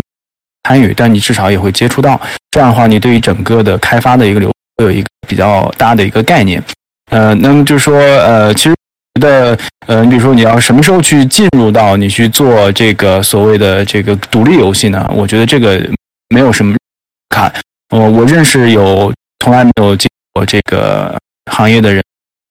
爆款，呃，我也认识到就是在我也认识在这个大厂里面做，然后但是无法满足自己的这个创作各方面的一些欲望，然后去呃做独立游戏，但是然后失败的有非常多的，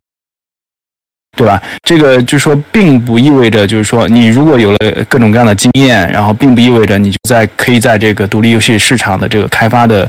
烈的这个竞争当中可以存活下来，呃，当然呢，就是说如果没有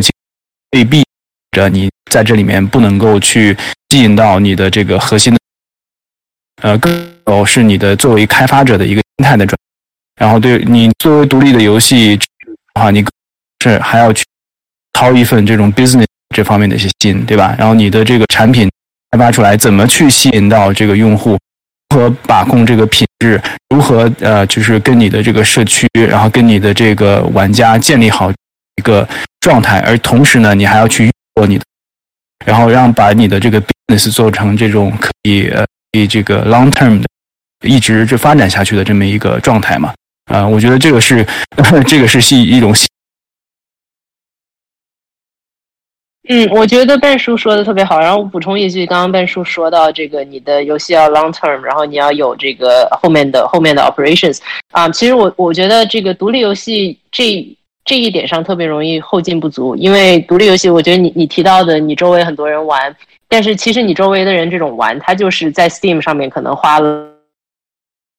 然后买了一个游戏，然后他玩了几百个小时啊，其实。这种模式对于这个开发者来说，他能赚到的钱并不是特别多，所以，所以我觉得你可以考虑的一个角度就是说，嗯，你这个游，你如果真的要做一个这样的项目，然后你们要做多久，然后你大概要卖多少份游戏才能回本？因为其实市面上大厂做的游戏，它呃，这个有本身卖游戏的这个收，这个盈利啊，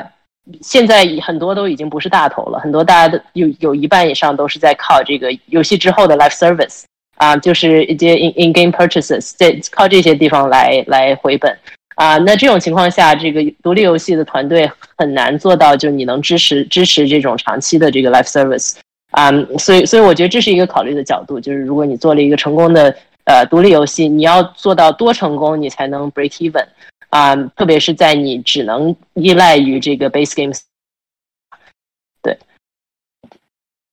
我也可以稍微补充一点点，就是我觉得，首先，呃，游戏公司里它的 data driven 的程度就非常非常的 insane，就是任何你能想象到的游戏里的每一处设计都是经过层层的测试迭代，非常 granular。因为它首先 consumer product 它的优势就是 DAU，你要最大化的利用所有的 data，所有的 metrics，就是像进说的 live services，在最 optimal 的时间里，你要看到 significancy，然后根据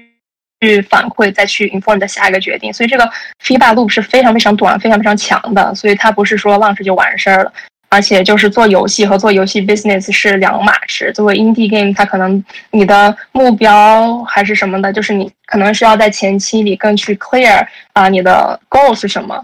就是作为 PM 的话，我们天职可能就是要商业化、要变现，但是。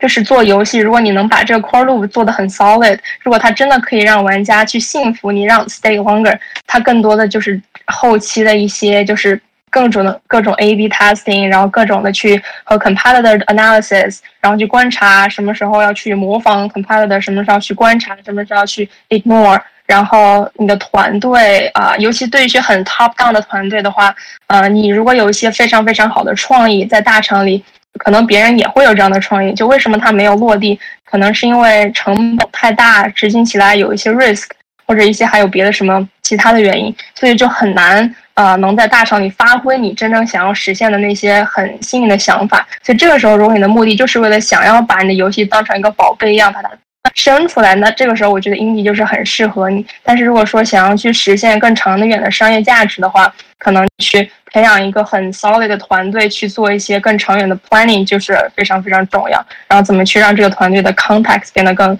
丰盈，然后完善你的运营啊 operate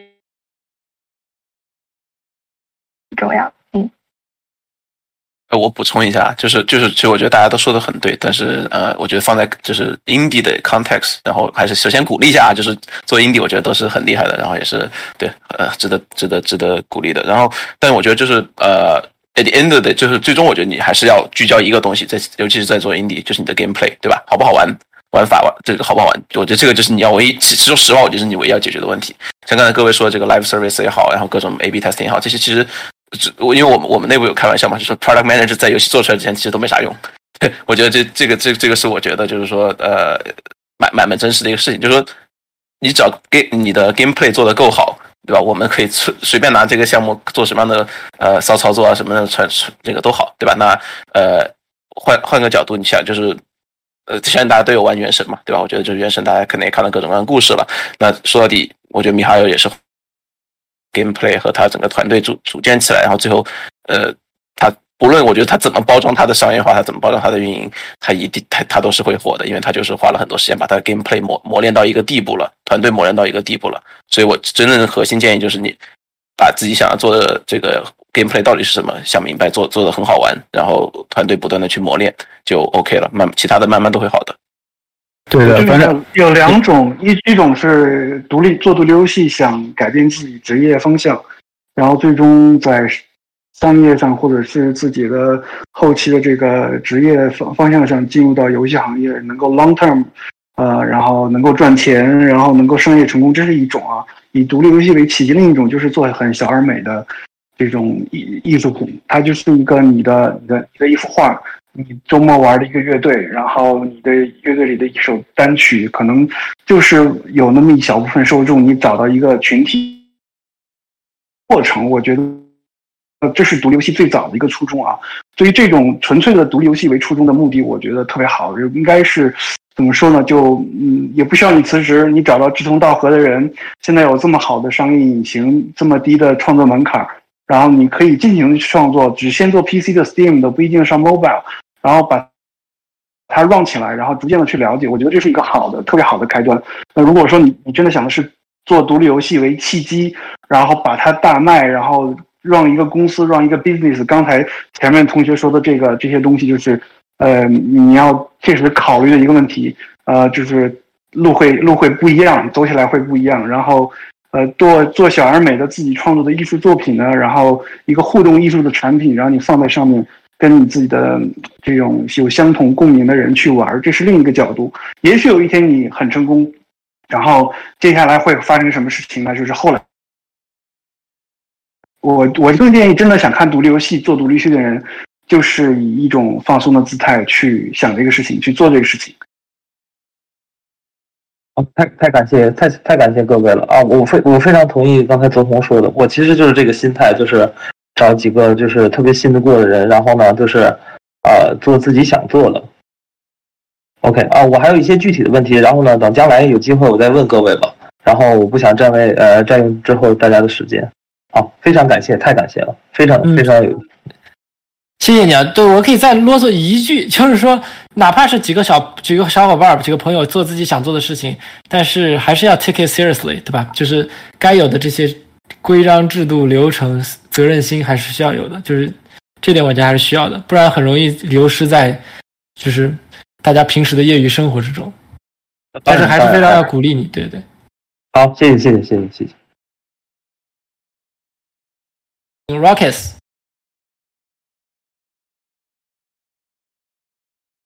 喂，Hello，听到 Rockets，嗯，好好好，呃，大家好，我啊，我叫 Mike，我嗯，在那个韩国的 Nexon 做了七年，然后呃，之前我是做软件做了大概十年，所以刚刚有人讲到就是 technical debt 在游戏公司里面非常多，呃，很同意，非常同意，呃，因为我之前。啊，没在游戏职业里面做的时候，是做一些大的公司，像啊，Foxconn 啊，Kelly Blue Book 这种，都是跟游戏没有关系的，都是在写代码，然后跳到游戏公司已经非常乱，非常多的 technical day，就是技术这一块。那嗯，我想问的就是有没有人，我这 OK，最近有嗯呃腾讯他们在 LA 想要招人，那我有一点想要去应聘，可是我怕还是会同样的情形非常乱。那我想要问大家就是有没有人做过在像 Blizzard 或者是 I，然后也有在像 Nexon 或者是啊腾讯做过这样子东方跟西方的啊两边都做过，可以帮我了解一下腾讯他们的情形是怎么样？在在关于这个技术这一块，他们的规模是嗯怎么样？有没有人这样可以帮我解了解一下？这个我相信笨叔肯定会会说的。那我我我这个不说具体了，因为我觉得太具体了，呃，有各种各样的影响也不好。那其实我就觉得，呃，从我的角度，你做了蛮也做了蛮多项目了。然后就是我一直都说，其实做任何项目都是 organize chaos，对吧？就是说你无论怎么样，都是你尽力的去把它 organize，但是它一定一个状态。呃，然后你 technical debt 也好，各种各样的问题也好，管线的问题也好，它都会一直出来。那这也是我觉得游戏行业有意思的地方嘛，就是在于你不断会有挑战，不断的去解决。那如果说你是比较偏向于呃是总监或也好，或者是呃真正比较有权利的这个啊呃 project manager 或者 producer 也好，那你要解决的问题其实就是这个。那如果说这个问题都解决了，那还要你干什么呢？对吧？呃，所以所以我我是觉得这个就是 embrace 这这种 chaos，然后你尽力的去不要放弃的去。改变它就好了。那对，这是我的想法。因为因为谈到程序的问题啊，我先因为我没在腾讯待过，但是呃接刚才的话啊，那个那个 tech debt 很多是我说的，因为我经历过几家外企，然后国内国外都接触过啊，往往很火的游戏，呃，游戏本身的代码的 tag debt 是非常多的。但是如果你不喜欢 tag debt，你喜欢 unit test，喜欢像 software。solid 的这个流程，然后 unit test，然后 release plan，然后这些东西，那你可以选择做游戏 service 后端的东西，比如说 BI 的 infrastructure，然后比如说你做 account 或者 friend 或 friend list matchmaking，你做后台这 service，这些 service 往往是需要呃 run over 呃好多个项目都要用，然后它会有比较好一点的这个环境，但是。作为尤其越离用户近的地方，那么这个客户端这部分会改变非常快，它的 tech debt 会很多，这是可以预期的。当然，偏美的情况我不知道，这得笨叔来说一下。嗯，都都在 Q 我，然后我我其实我不是做技术这相关的，所以你要是呃对吧，跟这这相关的话，我估计问。能拿到的这个信息更多，呃，但我可以大概就是从这个公司架构和这个文化这方面大概讲一下吧。然后，呃，就我据我所知，你像呃像腾讯天美啊这边的话，它其实有很多这种所谓中台啊，就是你包括腾讯在呃 L A 这边的，就是呃，如果你关注一下新闻，最近呃腾讯在这个 L A 这边有开的有新的这个工作室，就是呃大楼也都做都都已经呃新的这个工作地点都已经。开放了嘛？呃，然后那个这边的话，其实有很多人都是在做中台的，就是来提供各种各样的一些技术啊，然后做一些这种这样的接口，解决一些这种技术上的一些问题。呃，所以有兴趣的话，你可以去关注一下。呃，另外呢，就是说，呃，其实你刚才提到，就是所谓中国和中美相关这开发文化这个东西，其实我觉得这个东西的话，呃。这并没有所谓的这种地域上的一个巨大的这种差异，更多的是呃一种每个公司不同对于这个开发还有这相关的一些文化这方面的一些呃一些一些差异化吧，对吧？然后呃，其实你刚才也提到所谓这个暴雪，对吧？和和呃和其他这些大厂之间的一些区别，呃，其实我觉得谈这个所谓差异化呢，我个人感觉没有什么太多的意义，因为说实。话。话，每一个公司它的这个差异化可以说都是巨大的。它对于这个开发的一些呃这种呃不同的一种策略也好，就是它的一些这个公司内部的一些文化也好，呃，这个更多的其实就是比较所谓这个个人化的一些东西了。就是相对于公司来讲的话，就是呃属于公司独特的这么一个开发的一些文化呃相关的一些东西。所以我觉得这方面的话，倒没有什么太多可以去讲的，因为。这个差异点其实是太多了，因为就暴雪和 Activision，然后 Activision 和 EA，EA 和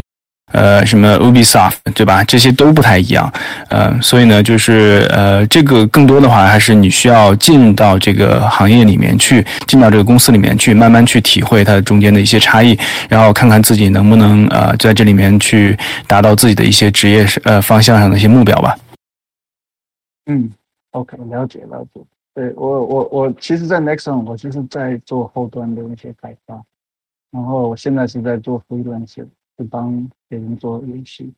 也是写代码。那嗯，technical 的这个东西，我觉得应该做后端比较少，可是它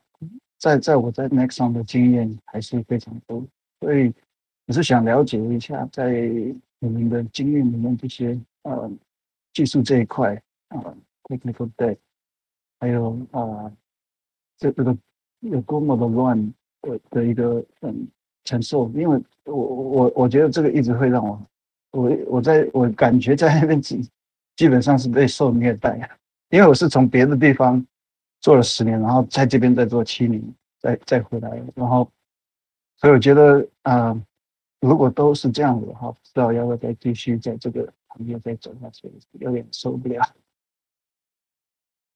一句话简单就是离离用户越远的这种 service 在游戏行业里，它的 tech debt 相对会弱一些，会少一些。对对，是。好，谢谢谢谢大家。好，谢谢。然后接下来一位是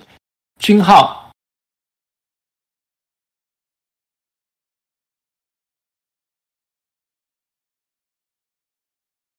哦，喂，喂，听到？你声音可以稍微大一点，好吗？啊，我的麦克风可能有问题，但我啊，现在 OK 的，现在 OK，现在 OK 了是吧？OK，那大家好，我叫苏俊豪，本科研究生呢，其实我都是学游戏设计的，呃，今年三月份毕业的，然后找工作找了一个多月，发现一个问题就是，我感觉我什么都学了，但我感觉我什么都不会。因为在学校里，美术的部分呢也接触过，游戏设计的 mechanics 呢，系统设计也接触过，游戏引擎的编程方面、技术方面也接触过。但在在找工作的时候，我就发现美术和程序我拼不过那些科班出身的人了。然后系统设计呢又没有工作经验，所以巨星拿到手软了。呃，现在是呃好不容易进了一个 startup 的公司。呃，处于很迷茫的阶段了。在 startup 公司呢，也不像那种大厂，就是去实习的话，公司里会有人，会有前辈可以教你啊，或者带你啊。现在在我这里，我就全靠自己摸索，很痛苦，很难受，很迷茫，就感觉像你们之前说的用爱发电的阶段了。呃，就是现在，就是我感觉游戏行业的这个岗位吧，大概分这么几个部分，就像美术啊，呃。策划、系统设计啊，和程序方面，我感觉我现在想找一个自己的定位。我现在闭上眼想一想，我感觉我最想去做的就是美术，但是我现在不知道自己还来不来得及，然后要怎么样往那个方向发展，有没有什么建议？请问一下。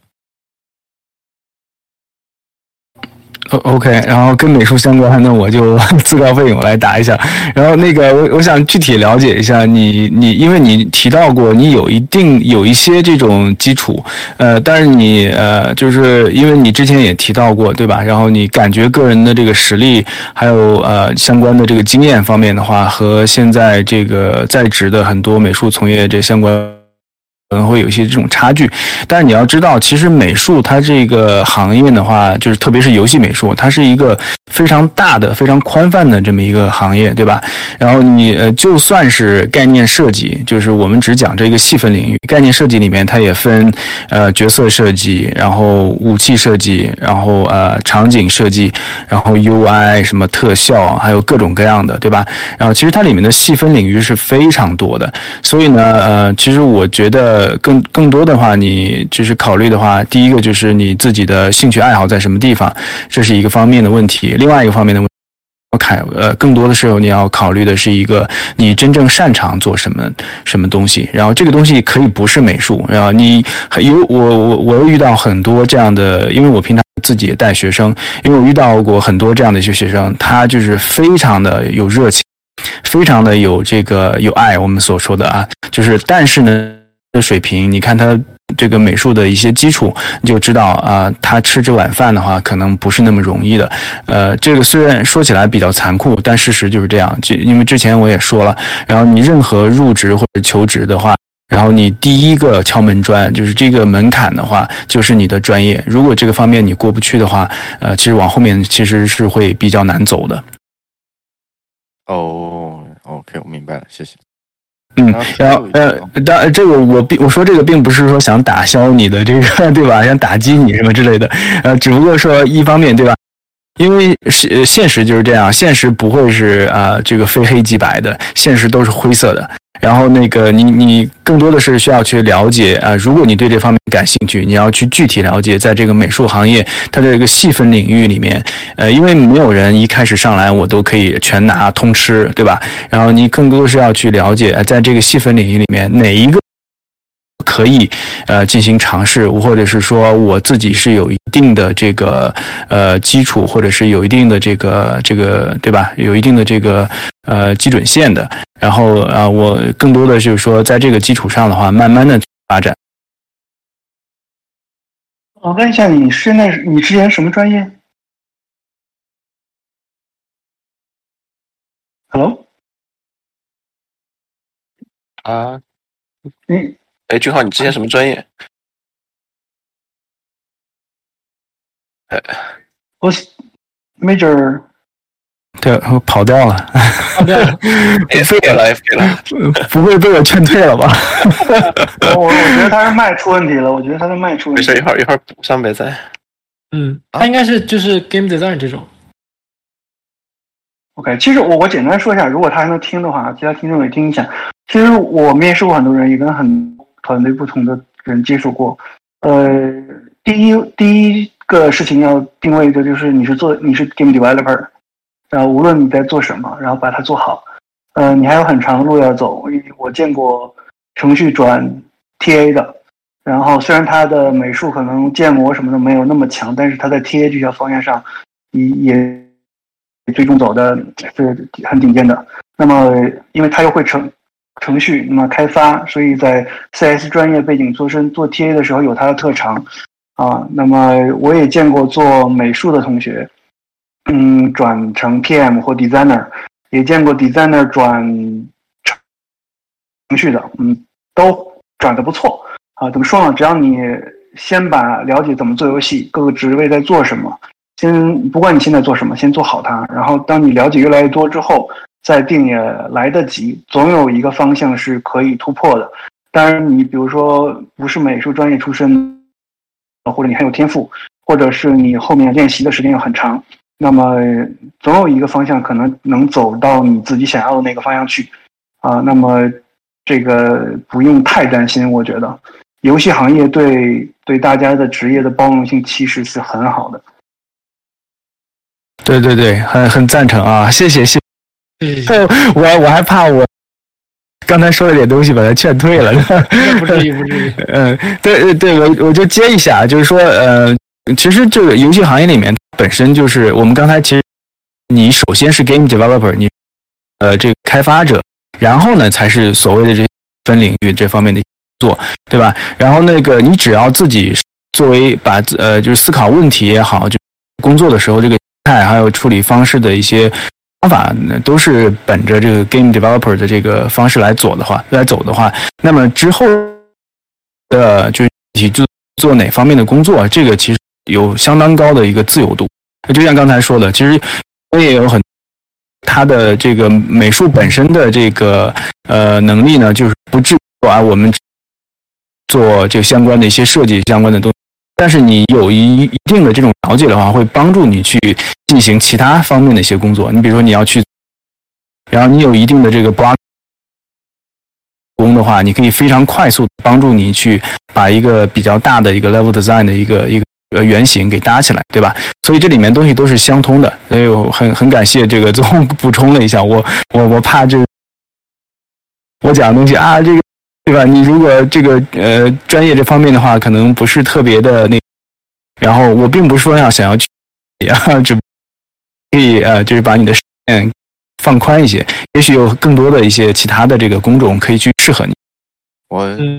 ，Hello，Hello，哦，听得到我了是吗？听到，听到。啊，没有，我没劝退，刚刚就是麦克炸了。被把你麦克劝退了。呃，帮我卖全场，不好意思。呃，我明白，我就是我其实也是看过，我觉得我想做的可能就是 character design 嘛，但是应该需要大量的练习。那我明白你的意思。然后 TA 我也考虑过，因为本科那个呃专业它是 computer science game design，然后研究生它那个项目叫 games and playable media，就哎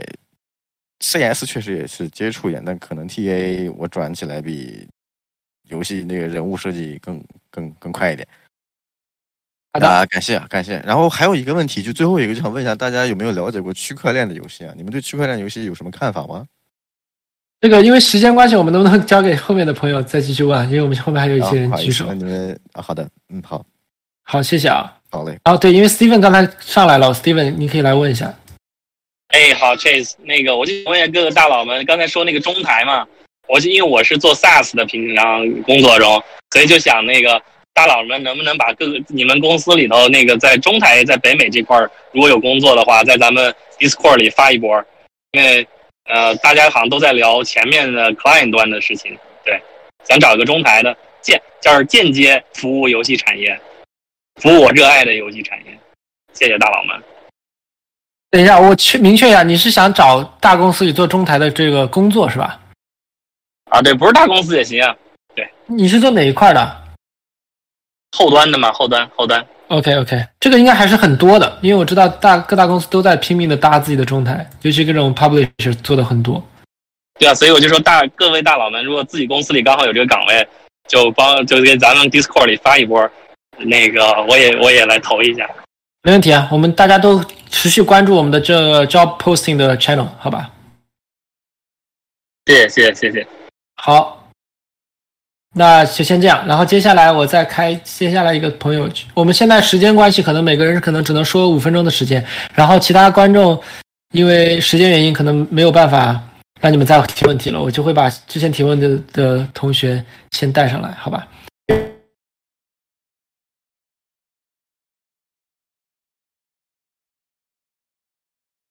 哎，杨颖没有说话，那我就接下来这个吧。接下来是陈氏。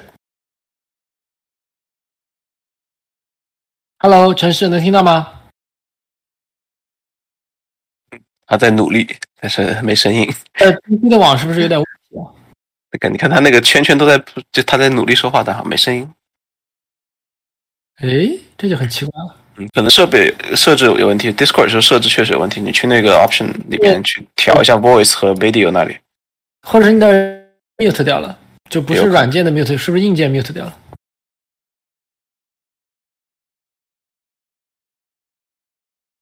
你先上下一个吧，让他下去再调一会儿。可能可能什么设备权限问题。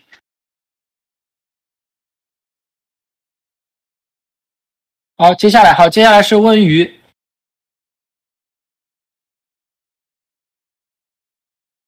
Hello，听到吗？Mute 的。对，问鱼 Mute 了。来换下一个，又 又有俩举手的。呃，您好，可以听见吗？可以，可以，哎，可以。呃，我是呃，我现在是呃一个在北美呃加拿大那边学动画设计的，呃，学就是 film animation 的一个毕业生，然后在魁北克省，就 Montreal，嗯，想要找一份关于就是角色设计方面的呃原画设计的工作，然后目前也在进行自己的作品集创作。嗯，就想要问的问题是，呃，关于角色设计方面的话，嗯，不同公司之间的那种呃，对于画风的风格，它所需求量不一样。那么现在目前这个行业内状况下是，嗯，是偏写实类的多一些呢，还是说偏像嗯 JRPG 那样子的多一些？嗯，大概好就是作为一个新人的话，应该在找寻什么样的画风，或者说什么样的呃方向上是更合适一些？哦，这个这个问题应该应该是，然后呃，我设备是不是有点问题？个听呃几个断断续续的，对呃 speaker，然后说我这边可能有点断断续，大家将就着听啊，然后我尽量把语速稍微放慢一点，呃，这样即便是卡掉词儿的话，你也大概，呃，然后你像这位同学也挺好，就是很多做概念设计，特别是做角色设计的啊、这方面的呃同学啊，就是很关注的一个问题，就是说我要去选择什么样的一个风格会比较好。呃，这个里面的话，呃，刚才可能问到是做写实的多呢，还是做风格化的东西多呢？呃，可以简单的给你一个比较 就是中肯的答案，就是肯定是做写实的会比较多一些的。呃，因为在行业里面，嘛，我们叫呃，你只要不做写实，那就是风格化。因此呢，就是写实它其实是一个基准。因为我们接触的这个现实世界嘛，对吧？然后写实只有一个所谓这个标准，那就是尽量的现实世界当中的这个设计，呃，或者是这个建，呃，因此呢，这个在审美这方面的话是代沟，有很多呃是呃这个我们所谓这个玩家嘛，然后因为我们做游戏嘛，玩家的话，他他对于这个风格这方面的话是有自己的这个承受能力的，然后很多人喜欢日本的这种风格，很多。喜欢呃这种，就是因为所谓风格化，它无穷大的这。你只要不是做写实，那你就是风格化。然后具体你哪种风格，呃，这个就无从呃讨论了，因为它的这个无呃这个可能性可可能是无穷大的。呃，因此呢，就是说呃问题就是说呃肯定是做写实的人会比较多一些。那么你要在准备自己的这种啊这种呃比如说个人作品集这方面的话，其实我给你。简单的建议就是呃，因为一个说的这个概念是都是有自己的所谓叫 natural style，就是你有你自己的本身，然后呃，你的呃你在做你的作作作品的这个集的时候呢，最好是围绕你的这个自己的本身的这个风格，然后呃，然后和现有市场上面呃，就是这种所谓的这种风格呃，就是比较流风格。看有没有一个比较接近状态，对吧？然后结合自己的风格，结合和你风格比较相市场上比较流，然后呃，在这个方向上做一些努力，我觉得是你可能是比较好的一个一个方向。啊，谢谢。嗯，好，我我就不多啊，那我就不多问了。呃，然后那个有具体呃，如果有相关问题的话，你私下里找我。然后我们可以再，我可以给你呃稍微再讲的这详细一点啊。嗯，好，谢谢。嗯，接下来是刚才被拉回来的杨颖。大家好啊，我是杨颖，我现在是纽约大学 Game Center 的呃研一生研二的学生。然后嗯，我之前是这是我的第二个研究生，我之前是读了六年的金融工程专业，所以说这其实算是一个比较大的。转转行业，呃，我想问的问题就是，因为我因为我转行业转的非常的跨度非常大嘛，所以说在求职面，我对比一下，我觉得两个行业的差异性很大，包括无论是简呃简历啊，cover letter，还有像作品集，呃，我之前拿我之前学金融的作品集给我老师看，就被骂的狗血淋头。所以我想知道的是，当当有一份呃就职申请放在各位大佬面前的时候，你们因为。看的时间很有限嘛？你们会最关注的是哪一部分？是他的实习经历、学历，还是他做过的 project 啊？以及当我们给了这个作品集连接。像嗯，我知道像原画的话，因为它直接的可以看到这个画的呈现出来的效果，但是像像 level design 或者是那种呃游戏设计的话，我们提供的游戏会去玩吗？如果不会去玩，放了呃那个讲解视频会去看吗？如果不会去看的话，你们会通过什么样的方式最快迅速知道我们在做什么？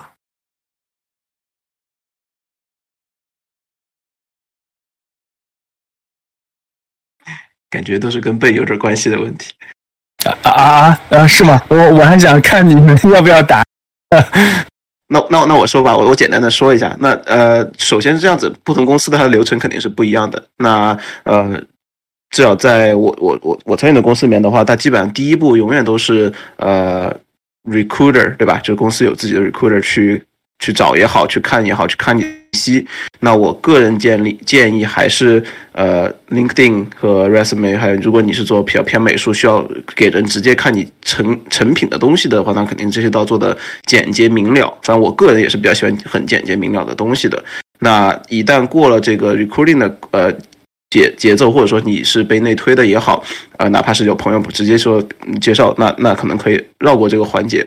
那一旦到了 higher manager 这里的话，那你可以做一个假设，是这个人一定是懂你这个专业的，要不然他也不可能成为你的 manager，对吧？那理论上他一定是会去看你的各种信息的，所以你不用担心说到到了 man manager hiring manager 手上这个东西不会被不会被重视，不会去看，一定是会看的。那具体看看什么？那不同的职位就肯定是看的东西不一样了。呃，我相信策划的话呢，应该是就多多少少，我相信在游戏行业，这个可能也是一个比较大的门槛吧。对于呃想进行业或者说比较新的，那就是做一些很 specific 的这个 example 的话，你拿什么对来来给大家看？所以我觉得，比如说策划的话，或者说程序的话，那可能还是要，反正无论我觉得都是要给出一些实际的这个呃自己做的 project 给给大家看，是会会是一个比较好的方式。呃，我我大概补充一下，因为你刚才问的问题，实际上有点宽泛，就是到了不同的这个职位，它的呃，它的这个这个 review，它的 resume 方面呃流怎么样的？呃，因此我其他的先不讲，我就只单讲美术的相关的。就是你就就算是美术相关的这个招聘，它也有很多不同渠道，对吧？首先的话，你肯定会有这种所谓呃，我们叫做这个这个 resume。筛选，然后就是一般来说，你看到我们有这个 JD job 呃 job description 有这个 role，然后放出来之后呢，就有很多人来投，然后投简历了进来的这的话，就这个这种筛选嘛，对吧？然后在这个筛选的过程当中的话，就是 manager 呃做项目的很多这种例都会去看你相关的一些作品，对吧？然后当然这个决决定你的作品是否能够选，能够能能能。选中呢？那这个首先肯定是呃几个方面的原因。一方面呢，评啊是否达标；另外一方面的话，你的这个设计的、你的美术相关的东西呢，和我们所制作的项目的风格，是不是有比较好的契合度？呃，或者至少在某些层面上来讲，我们可以看到可以有一定的可能性，然后转过来的。呃，然后在呃另外的这个经验，呃，其实我觉得我们倒不是特别看。这个所谓的这个经验啊，然后呃，一般来讲的话，如上还有自己的想法，而且完成的程度，呃，而且跟我们的项目的这个风格的话，呃，其实我觉得我们是不太不太所谓的这个行业经验的。呃，当然你有经验是更好啊，但是你没有经验，哪怕是毕业，因为呃，其实呃，刚才也大家都讲过，然后游戏呢作为一个。呃，这个行业的话，它其实有非常大的一个包容度。然后我们很多会希望有企业进到这个行业里面，也给我们提供很多不同，对吧？我们讲到了这个所谓的这个呃这个筛选的一个过程，当然也有很多呢。如果你的做的东西足够好的话，然后你会吸引到很多我们开发人员注意的。我们包括有很多内推，然后我们自己也会经常去这个 ArtStation 啊，还有这样的。站去看相关的一些作品，对吧？呃，你包括这个，你有还有很 j 的这种渠道，所以呢，就是招聘呢，其实是一个非常大的一个范畴。希望呢，不要把自己的这个所有的呃这个硬币都投在一个篮子里面，然后都关注一下 intern，然后去投一投简历，然后同时呢完善。好的，谢谢 Ben。然后因为时间关系，我们留把最后一个问题的机会留给陈氏同学。陈氏，你可以说了。好的，谢谢大家，可以听到我吗？嗯，可以的，你直接说。好的，对啊、我就想说，呃，最后问一个比较轻松一点的问题吧。其实我觉得就是说是，呃，游戏行业的话，正因为就是可能性有无限的大，然后呢，大家都很热情，它其实它的对立面的话，就是说东西被推翻重改，呃，以及就是说是这个这个项目可能一做或者做很长，比如说是《最终幻想十四十五》一做十几年，啊、然后以及就是说是有一本很推荐的书，就是叫《Blood, Sweat and Pixels》。其实就是可能就是中文中文翻译的话，我不知道叫什么，只能说叫游戏开发的血泪史吧。就他讲本书我们，by the way，这本书我们应该写在了我们的学习资源的那个圈里。对对对，我就想说，就是说，其实咱们就是在游戏行业工作的话，其实很多情况下还是要面临很大的压力和很多的变动的。我想请各位就是讲一讲，就是说是自己在面临这样子的一个压力和这样子一个大的工作量的变动的时候，有什么样的方式去啊、帮助自己去调节这样子一个压力，去坚持保持自己这样子的一个持续的这样一个动力，请大家可以谈谈。好，我可以先说一下。首先，这个不是一个轻松的话题啊，老兄。那个开玩笑，就是因为我也是，呃，面临过几次就项目被砍的经历，虽然没有笨这么的悲情啊，但是还是有这样的经历。但是我觉得，呃，怎么说呢？就首先第一个就是你要有不断学习的能力和这个心态吧。就是比如说，哪怕有这些挫折，项目被砍，你还是能从这个过去的一两年、三四年的时间里学习到什么东西，不一定就是项目被砍掉就是代表失败，对吧？这个首先要明确。然后第二点，我觉得尽人事听天命吧，就是尤其是像我或者敖飞，我们是作为 product 这端的，就是我们的目标就是要让游戏 ship 出去赚钱，表现得很好。所以如果一切与这个相违背的话，我们会每一天每一秒 都会觉得很 frustrated，因为有太多的东西不不如意，对吧？就像我飞刚才一直在说的这个 chaotic 的问题，所以要保持一个平常的心态也很重要。因为毕竟游戏行业就像我们一直在说的，它不是一个机器，它因它会包含着不同的人、不同的风格、不同的背景，所以这中间的变数都是很正常的。然后这个为爱发电，我们这一期一直在说这个词，这个也是一个非常大的原动力，这个是能支撑你每天做这个工作一个最重要的一个一个一个动力吧，可以这么说。对我可以简单就说这么这一些吧，就是更多的是在这个螺旋上升、不断波澜的这种状态中，你怎么去去反思，怎么去对我，我就是简单补充一句啊，我就是很赞同刚才 Chase 说的这点，就是说，嗯、不管呃，因为就刚才说到我的血泪史，血泪史了，对吧？九年做出来一款，所以你在这种情况下，我怎么其实是要心态要很多事做一些调整，因为更多的时候你不要去把项目的这种成功，然后和自己的个人的成功，然后做太多的这种挂钩。呃，因为一个项目它能否成功，所谓对吧？它其实有太多的这个因素了。然后你的项目管理是不是好？然后你的项目定位是不是好？然后你的制作这方面还有各就是呃，其实是是一个非常复杂的工程啊。呃，但是在这个过，在这个工程这样的一个这个机器里面呢，对吧？然后你自己呢，其实是有个人的一个这个所谓的成长的，对吧？然后你很多的这失败的，都是你后的成长中的一个非常不可这个或缺的这么一个呃，怎么说呢？一个一个要素，对吧？然后我们经常就是呃，我就简单的例子，然后守望。有相关的了解的话，之前的这个项目的话，呃，暴雪其实在做一款叫做《泰坦》的游戏，然后那款那款游戏呢，失败作为一个结局的啊。然后我们把整个 scope，然后那个之后呢，才做望这样一个项。然后呃，这里面的话，我制作我们的这个这个总制作人，然后有也是这个 game 呃 game director，然后 Jeff Kaplan 说了一句话，就是很好，他就是说，呃，我们是在做泰坦的时候，把能犯的错都犯过了，那么往后面的话，我要呃把这款游戏给做出来。所以呢，就是你之前失败的经验，都是你呃呃以后的这个成功的一个神的这个食粮。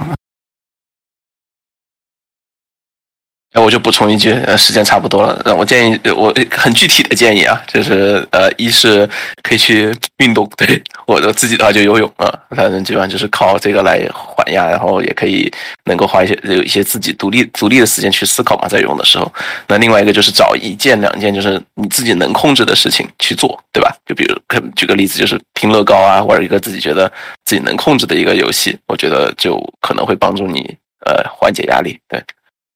你这么说，就还有就是善用我们的 DC channel，对吧？大家志同道合的人 互相聊一聊嘛。对对对对对，喝酒嘛。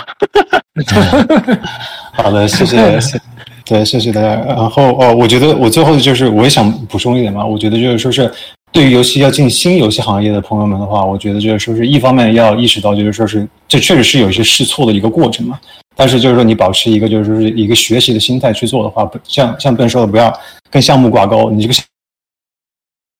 这个扣动，这个这个这个带引号的失败之后，其实是给你一个成长的过程。我觉得这是一个很好的心态。然后另外就是，我觉得就是说，是因为其实我最近有个朋友，他就是可能就是说是一腔热情，就是去了一个大城市，去进入一个大厂。那在那边就是就可能就觉得很卷这样子。然后就是就但是因为就是说是觉得就是说哦，因因为已经背井离乡了，就是已经投入了很多，这个时候再离开的话呢，也很不容易。我觉得就是说，是大家做这样子的选择的时候呢，还是就是说，可能要根据自己实际情况来量力而行吧。就是说是，这确实是一个风险。就是游戏行业并不是所有都是阳光美好的这样子，肯定是有一定的挫折的。那么自己就是说是根据自己自身情况，能够承受这样一个风险的话，那么就去做尝试；不能承受这样一个风险的话，可能还是三思而后行吧。这是我的一个想法啊。好的，非常感谢，非常非常感谢。然后因为时间关系的话，我们今天这次活动就到这里了。但是我还想。就用接下来的三五分钟啰嗦几句啊。首先，第一个就是，首先非常感谢大家能够参与我们这个，这个里边其实凝结了我们很多在座的这个嘉宾啊，还有我们内部的组织人员的一些心血。然后这里还要特别的感谢一下三位朋友吧，一个是 Vicky，他其实帮我们很多忙，帮我们把这个活动推到了各大媒体平台上。我不知道大家有没有看到，像游戏葡萄啊这些网站啊这些公众号也都推了我们的这个活动宣传，能帮助我们其实。更快的认识大家，这是一个非常好的一个 initiative。然后还有就是陈玉莹帮我们做了海报的设计，Cecilia 张嘉玲帮我们做了文案的编辑。所以说到这里呢，就是在座的小伙伴如果听到的话，如果你们也感兴趣，想加入我们这个 DC 的组织会、组织群体的话，也非常欢迎。请如果有这个想法的，可以去联联系我们的这个总负责人 Albert，或者我们的社区运营 Aris 都可以。联系他们两个，如果你们有任何想帮忙的方向，我们大概可能会需要一些关于 social media 啊，还有一些海报设计 design 啊，包括这个 community 整个的 LinkedIn community 的 manager 的工作。所以大家如果有兴趣想帮我们一起添砖加瓦，对不对？也可以，也可以积极参与。然后关于我们的活动啊，包括 community 有任何的建议，就是非常希望大家能够和我们多多沟通，也可以善用这个 contact us。你可以，大家可以看到我们的。这个 channel 最上面有一个 contact us 这个渠道，所以也可以发布一些，就可以用那个有一个 Google Sheet，呃，Google 的那个 form 可以来提交一些反馈的意见，对，非常欢迎。然后最后一点呢，就是大家也意识到，也发现了，前几天我们开了一个新的群组，就是 networking 的这个群组，就现在我们大概有八个，有八个群，就包括 design、dev、art、product、business。California 就是关于地地理地区的，加州的东部的西雅图和加拿大的哦，九个这九个群。所以刚才我听到很多朋友其实问了很多关于比较 specific 这个